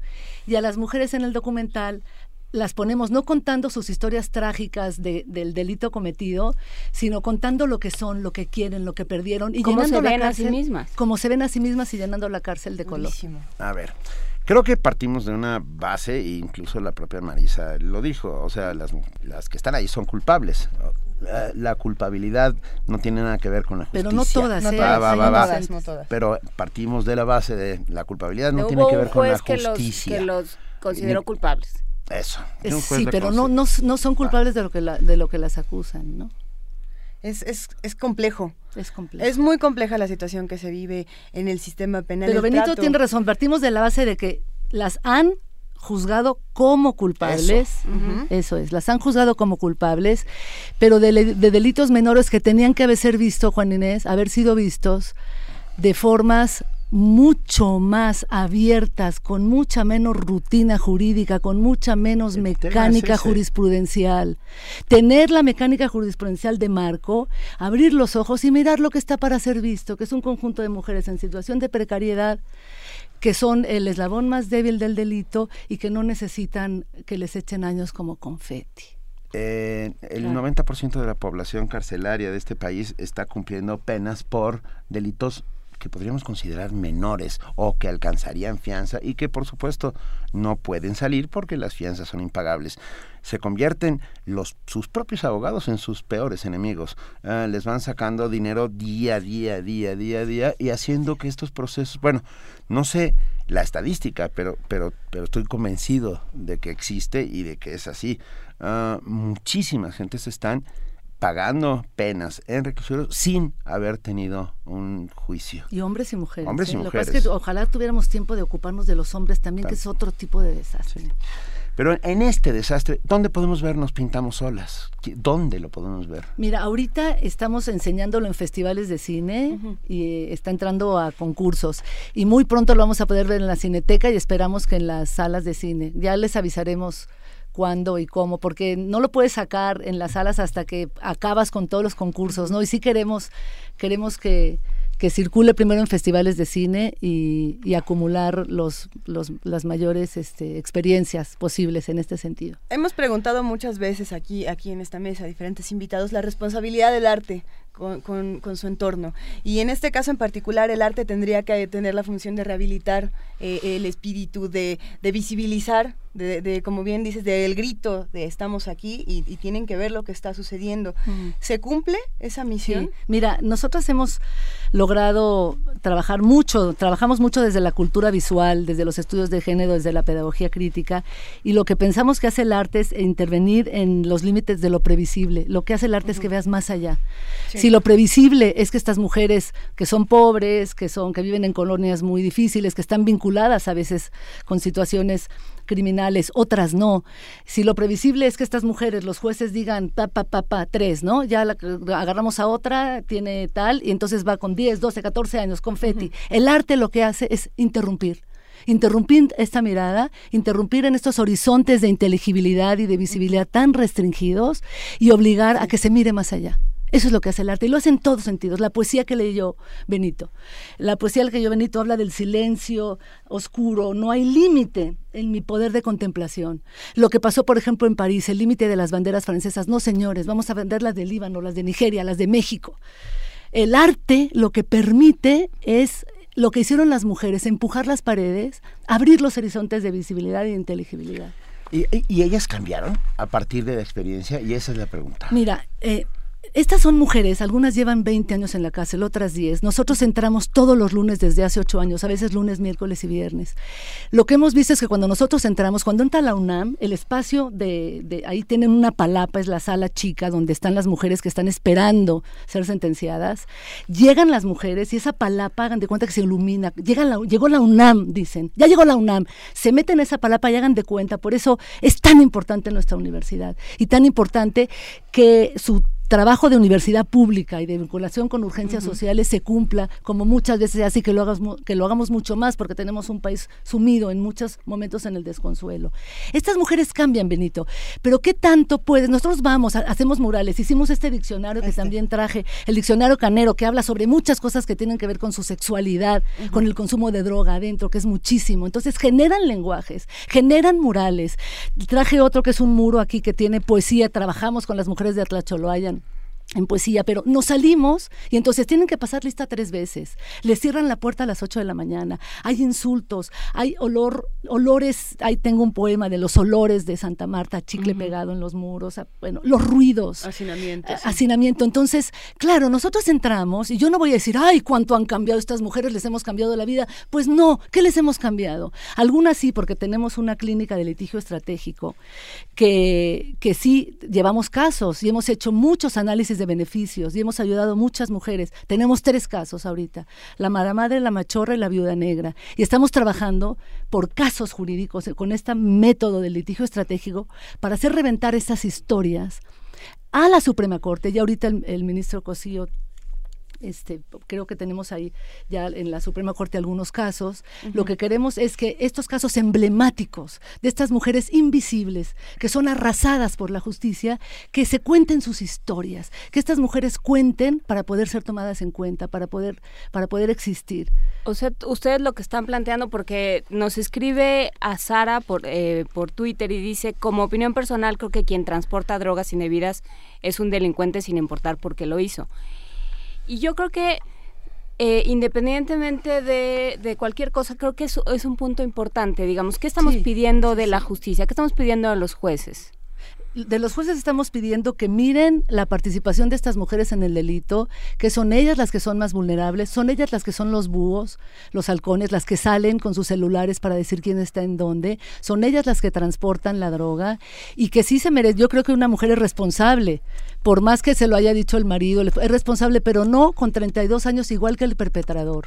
Y que si es madre, tenían que tener mucho cuidado de meterlas a la, a la cárcel o hacer arresto domiciliario o hacer alguna otra cosa porque se quedan seis hijos rebotando entre instituciones gubernamentales y ahí tenemos otros seis posibles seres que Igual nace un poeta entre ellos, un escritor, pero lo más seguro es que lo que tengamos son jóvenes y, mujeres pues muy, muy precarias y con una capacidad eh, afectiva también muy desgastada. Y, y sí, yo le diría, claro, no, no, no, a ver, en, en la cárcel hay mujeres inocentes, desde luego. Presunto culpable es la historia de un chico que metieron a la cárcel. Nosotros queremos hacer presuntas culpables y lo vamos a hacer, va a ser la que sigue. Eh, para, la, para la mujer que dice que, ah, que son delincuentes, eh, sí, eh, sí, son, son mujeres que han delinquido. a mí no me gustan los sustantivos, las delincuentes, ¿no? Mujeres, yo prefiero los verbos. Mujeres que han delinquido y que es necesario que se les apliquen penas relativas a su delito, porque tampoco les pagan 200 pesos. A veces les piden que se baje el escote para que entre no sé quién a no sé dónde, les dan 200 pesos y el botín es de decenas de miles o de cientos de miles y ellas les pagan. Entonces el juez, el juez, señorita que, que nos hizo ese comentario, el juez debe darle la pena correspondiente a su delito, no al delito de los perpetradores. Ley y justicia son dos cosas completamente distintas y la aplicación de las dos se hace de manera discrecional y bárbara en un país como este y nos queda clarísimo a, alguien... A ver, eh, lo he oído más de una vez, la cárcel es para los pobres y para los tontos. Los tontos quiere decir aquellos que cayeron y que no tuvieron posibilidades de eh, cohechar a aquel que los agarró, etcétera, etcétera, etcétera. Ah, es ahí donde empieza el, la verdadera ah, destrozo de nuestro tejido social y de la manera de relacionarnos eh, con la ley y con la justicia, precisamente. Yo creo que la visibilización de estos fenómenos hace que transforme nuestra manera de verlo y si logra transformar a la manera de verlo de juzgadores, abogados, todos aquellos que todo todo está toda esta cadena alimenticia, porque no la puedo llamar de otra manera más que una cadena alimenticia que hay alrededor de la cárcel devoradora, sin lugar a dudas. Ah, podemos encontrar deshacer la cárcel, pintar los muros en pues en las bibliotecas, porque no, nos dejaron venderlo, fíjate, cuando estábamos en el pueblo no nos dejó la UNAM venderlo, no sé ah, por qué. No sabemos por qué. Para poderlo consultar en las bibliotecas. Sí, en las eh, vamos a consultar en este las bibliotecas, en todas las bibliotecas está, en las todas las de la UNAM lo, lo hemos repartido a todas las, deshacer los muros, pintar la casa, que lo que queremos es lo que quisiéramos es deshacer, las cárceles. o transformarlas. Ya, en otra ocasión también podríamos hablar de, de, cómo se ha como cada vez el sistema penitenciario en nuestro país está más podrido por muchas otras razones, ya será eh, otro tema de conversación. ¿Dónde podemos encontrar el documental ahorita? ¿Hay alguna página de internet donde hay información, una cuenta de Twitter? Sí. Sabemos que pronto lo veremos en la Cineteca, pero cuéntanos. Sí, mira, tenemos una una, una página en Facebook y eh, ahorita estamos haciendo eso porque estamos renovando ya. Mis estudiantes que son listísimas dicen que ya las páginas web están outdated y ahorita están haciendo no sé qué, eh, algún tipo de páginas y la están construyendo ellas, pero ahora están en Facebook. Mujeres en Espiral, tenemos una página en Facebook. Mujeres en Espiral. Sí. ¿Y dónde se presenta el próximo eh, festival en el que se presenta el documental? Bueno, ahorita vamos a ir a Los Ángeles, a, a, la UCLA, lo vamos a presentar allá y la siguiente va a ser en el Festival Mid Género em, y podemos mandarles los, los datos porque todavía no, no nos han dicho la fecha. cuéntanos, ¿no? Cuéntanos todo lo que vaya sucediendo alrededor Muchísimas gracias. Nos pintamos solas, ¿no? Por favor. La, la, justicia es uno de los temas centrales para esta tanto desconsuelo y tanta gente enterrada y mucha gente te manda saludos y eh, muchos de ellos dicen que, que que les encanta tu vehemencia. Creo que me comí el micrófono, no me estaban haciendo No, no, no, estamos, no, no, no, estamos, ahí vamos. Eh, esta es tu casa. Marisa Nos apasionamos todos directora de Nos Pintamos Solas. Le agradecemos Con Mariana X Rivera. Con Mariana X Rivera. Eh, okay, es que me y la maroma, en la X. Y la maroma de, de este... Em, la maroma es la ¿La X de qué es? Mariana X. De, de questioning, como de un enigma. Ok, nos pintamos solas, Marisa Goitia y Mariana X Rivera y La Maroma. Ah, muy pronto podemos verlo, estaremos informando acerca de, el destino del documental y los premios que vaya a ir ganando. Te damos un enorme beso. Muchas gracias. Gracias a ti, un abrazo. Gracias, Muchas gracias, Luisa, Juana Inés, gracias. Primer movimiento. Escucha la vida con otro sentido.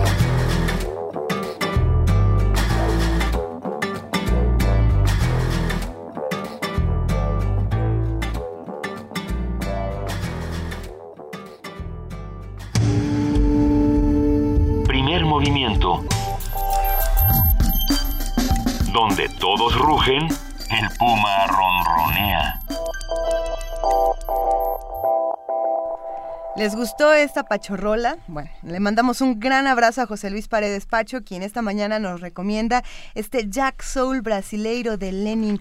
Eh, bueno, Lenine. Lenine es un cantante bastante joven. bueno, sí se puede decir joven, nació en el año 60, 1950. Se puede, claro que es joven. A ver. joven, ¿no? Yo digo que es un jovenazo. Por supuesto que es joven.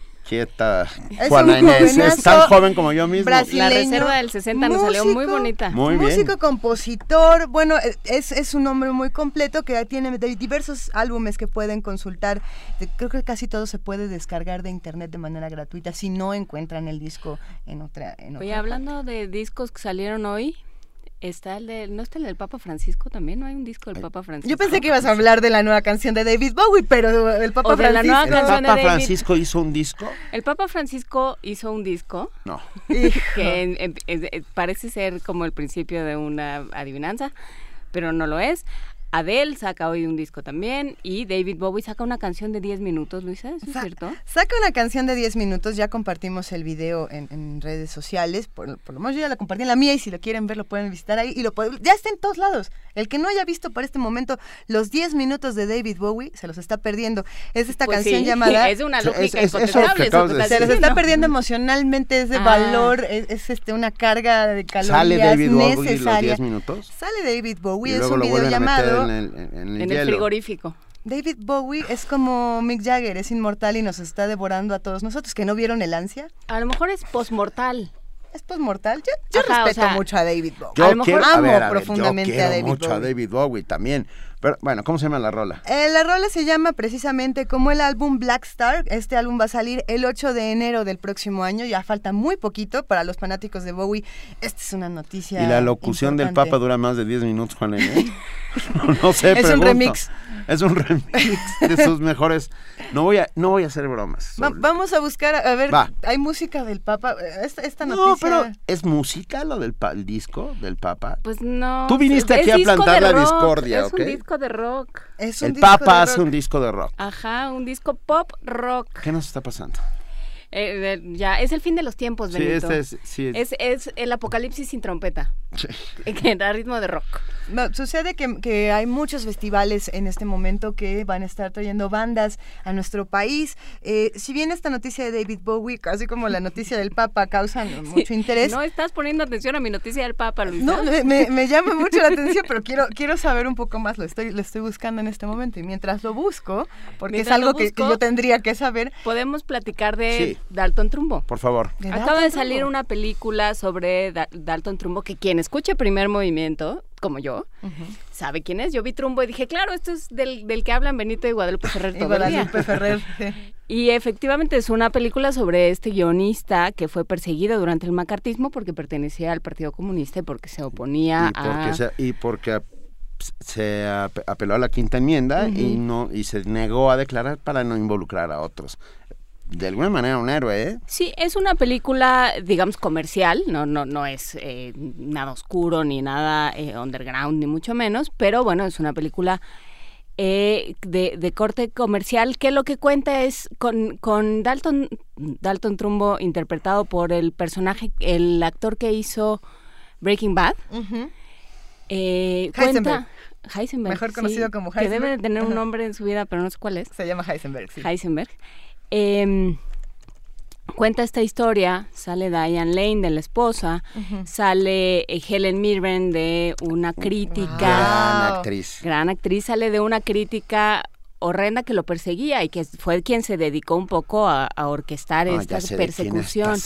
Holland, Holland. Sí, no, ahora, ahora me acuerdo. Ella tenía una columna. tenía una columna. Una columna y constantemente estaba dando nombres para que el Comité de Actividades. Norteamericanas, liderado por un salvaje llamado McCarthy, senador por el estado de Kentucky, me parece. Y ella, ahora te voy a decir el nombre, lo voy a recordar. Creo que era Holland, pero no, digamos, ahorita lo vemos.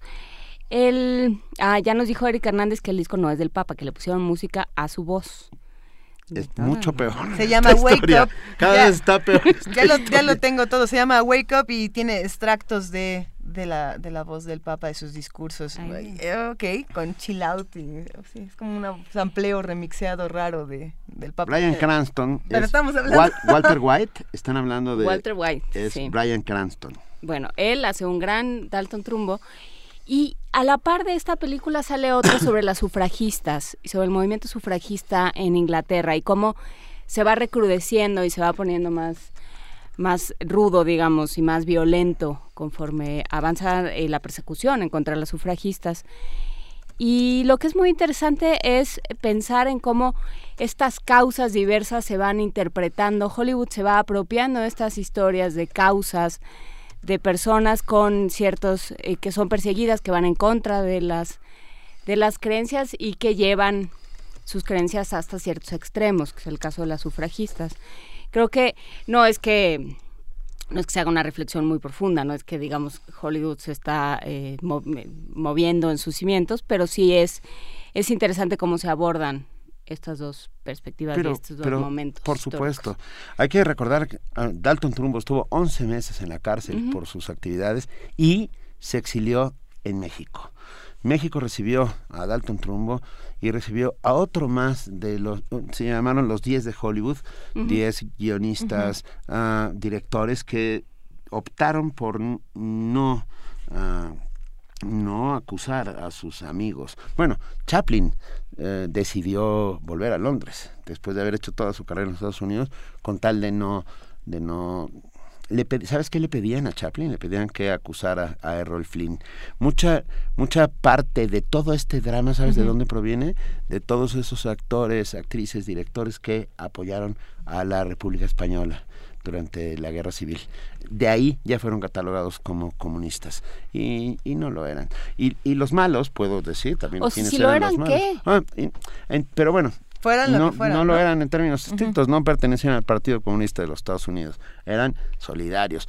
Pero no importa, los malos, y ahí sí los puedo decir, se llamaban Rob, Ronald Reagan, Gary Cooper, Robert Taylor y el peor de todos. Este, sí, el Duque, ¿cómo el, se llama? El, Duque? el, director de cine, Elia Kazan, que, que se convirtió en un soplón de el comité de actividades y por John su Wayne culpa, también, ¿no? bueno, John Wayne también, por supuesto, y por su culpa, eh, por la culpa de Elia Kazan, un, montón de grandes y actores, actrices, directores, escritores, no acabaron en la cárcel. Acabaron en la cárcel y acabaron sin publicar, que esa es, esa es ese la es historia que se cuenta, ¿no? Que les quitan la, la forma de trabajar. Y ahí quien lo resuelve magistralmente es el personaje eh, interpretado por John Goodman. Solo hay una escena de John Goodman que vale la pena toda la película. ¿Nos la vas a contar? No, no, no. Solo espera a el ustedes ya momento. se las conté, pues porque ni modo. Porque me entró la emoción, pero ya no la voy a contar. Muy bien. Oigan, ¿y, y eso que está por ahí qué es? Hablando de cine en blanco y negro. Ya está aquí, ya llegó Vania Nuche. Hola, querida. Hola, ¿Cómo? muy buen día. Hola, ¿Todo Vania. ¿Todo bien?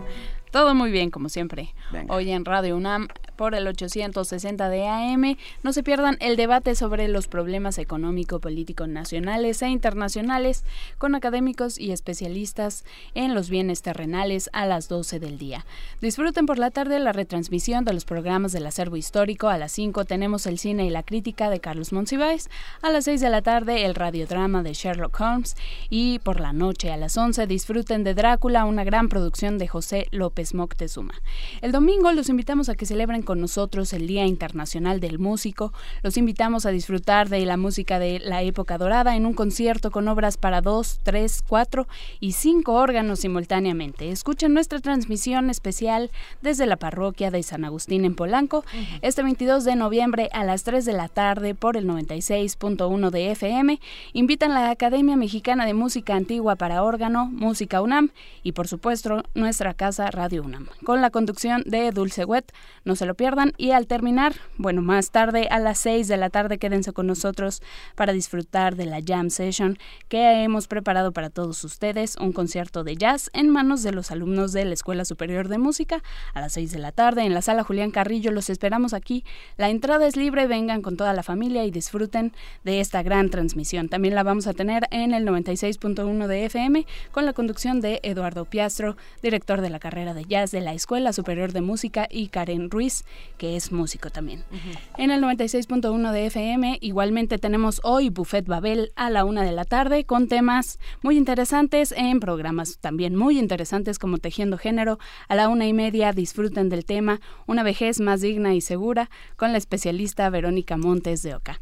Gabinete de Curiosidades con nuestros compañeros Francisco Ángeles Frida Saldívar y, y Frida, perdón, Luisa Iglesias a las así. 3 de la tarde y México en el aire a las 3 y media. Hoy es la última parte de la entrevista con Sara Sefcovic y en esta ocasión la socióloga nos dirá cómo han respondido el público y otros escritores e intelectuales a su libro Atrévete. También nos platicará sobre su nuevo libro El cielo completo, mujeres escribiendo y leyendo y la próxima semana no se pierdan la entrevista con el arquitecto, urbanista, escultor y escritor Fernando González Gortázar hablando sobre la situación social y política de nuestro país. Va a estar muy interesante como todas las entrevistas de México en el aire que no se pueden perder a las tres y media de la tarde a través del 96.1 de FM.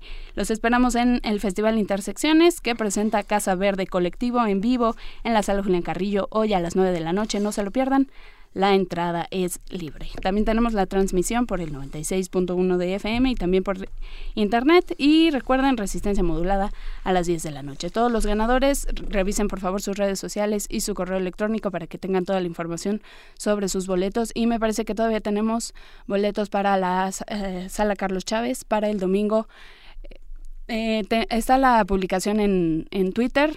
Si quieren boletos, por favor, manden su nombre completo y el hashtag quiero música. Muchísimas muy gracias. Buen día, muy buen fin de semana a todos. Buen, día, Vania. Buen día. Querida Juana Inés, el lunes, ¿qué va a pasar? El bueno, lunes- aparte del lunes. Aparte de, de ser lunes, eh, vamos a hablar sobre constelaciones, sobre mirar el cielo. Aprovechando que el fin de semana siguiente va a haber Noche de Estrellas en, en Universum, vamos a hablar sobre cómo hemos mirado, cómo hemos, qué nos ha contado el cielo a través de la historia, qué- cómo hemos leído el cielo a través de la historia. Muy bien. Estoy Entonces, lista. Vamos a platicar de constelaciones, vamos a tener como todos los lunes a Salvador Camarena, vamos a hablar de las elecciones en Argentina, que son también este fin de semana. El domingo. Está polarizadísima Pero la parece situación. ser que lleva 10 puntos arriba Macri, ¿eh? Pues sí, a- eh, hubo un debate ayer o antier, no me acuerdo bien, y, y sí se puso la cosa un poco salvaje. Entonces, entre Macri y Scholli vamos a ver cómo, cómo resulta. Y eh, vamos a platicar también de la historia de la pena de muerte, ¿no? Este asunto que nos ha ido dando vueltas mm, por diferentes motivos los últimos días. ¿Qué implica encerrar a alguien? ¿Para qué? ¿Cómo entendemos? ¿Cuál es la lógica detrás de una pena máxima? ¿Cuál es eh, la lógica detrás de apartar a los seres humanos de, de su comunidad para que ya no la agredan? Y- Sí. Y, y eso realmente que, que provoca en, en esas sociedades. Vamos a platicar de ello el lunes. Así Venga. es que pásense por aquí que va a estar bien. Por lo pronto disfruten el fin de semana. Nosotros queremos darle una- un abrazote a, a Meyali. A Meyali, compañera, nuestra a compañera. Meyali Fernández. A Meyali Fernández, el día de hoy se va de servicio social, de asistente de producción aquí de Primer Movimiento y le mandamos un gran abrazo. Gracias por todo a Meyali. Muchas gracias a Meyali. Y gracias a todos los que están haciendo posible este programa.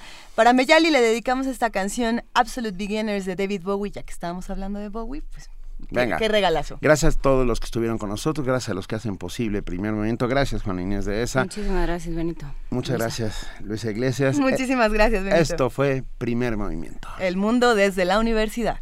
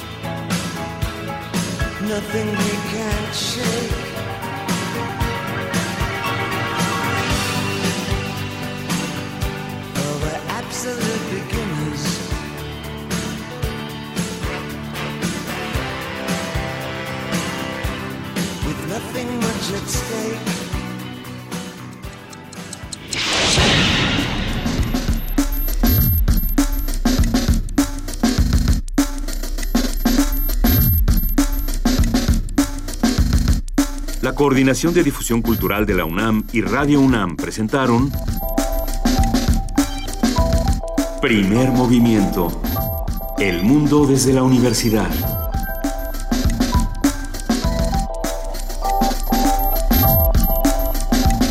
Operación técnica Arturo González. Información Antonio Quijano, Amalia Fernández, Miriam Trejo, Dulce García, Cindy Pérez Ramírez, Cristina Godínez, Abraham Menchaca, Vania Nuche y Patricia Palacios. Producción Silvia Cruz Jiménez, Frida Saldívar, Paco Ángeles, Ameyali Fernández y Tamara Quirós.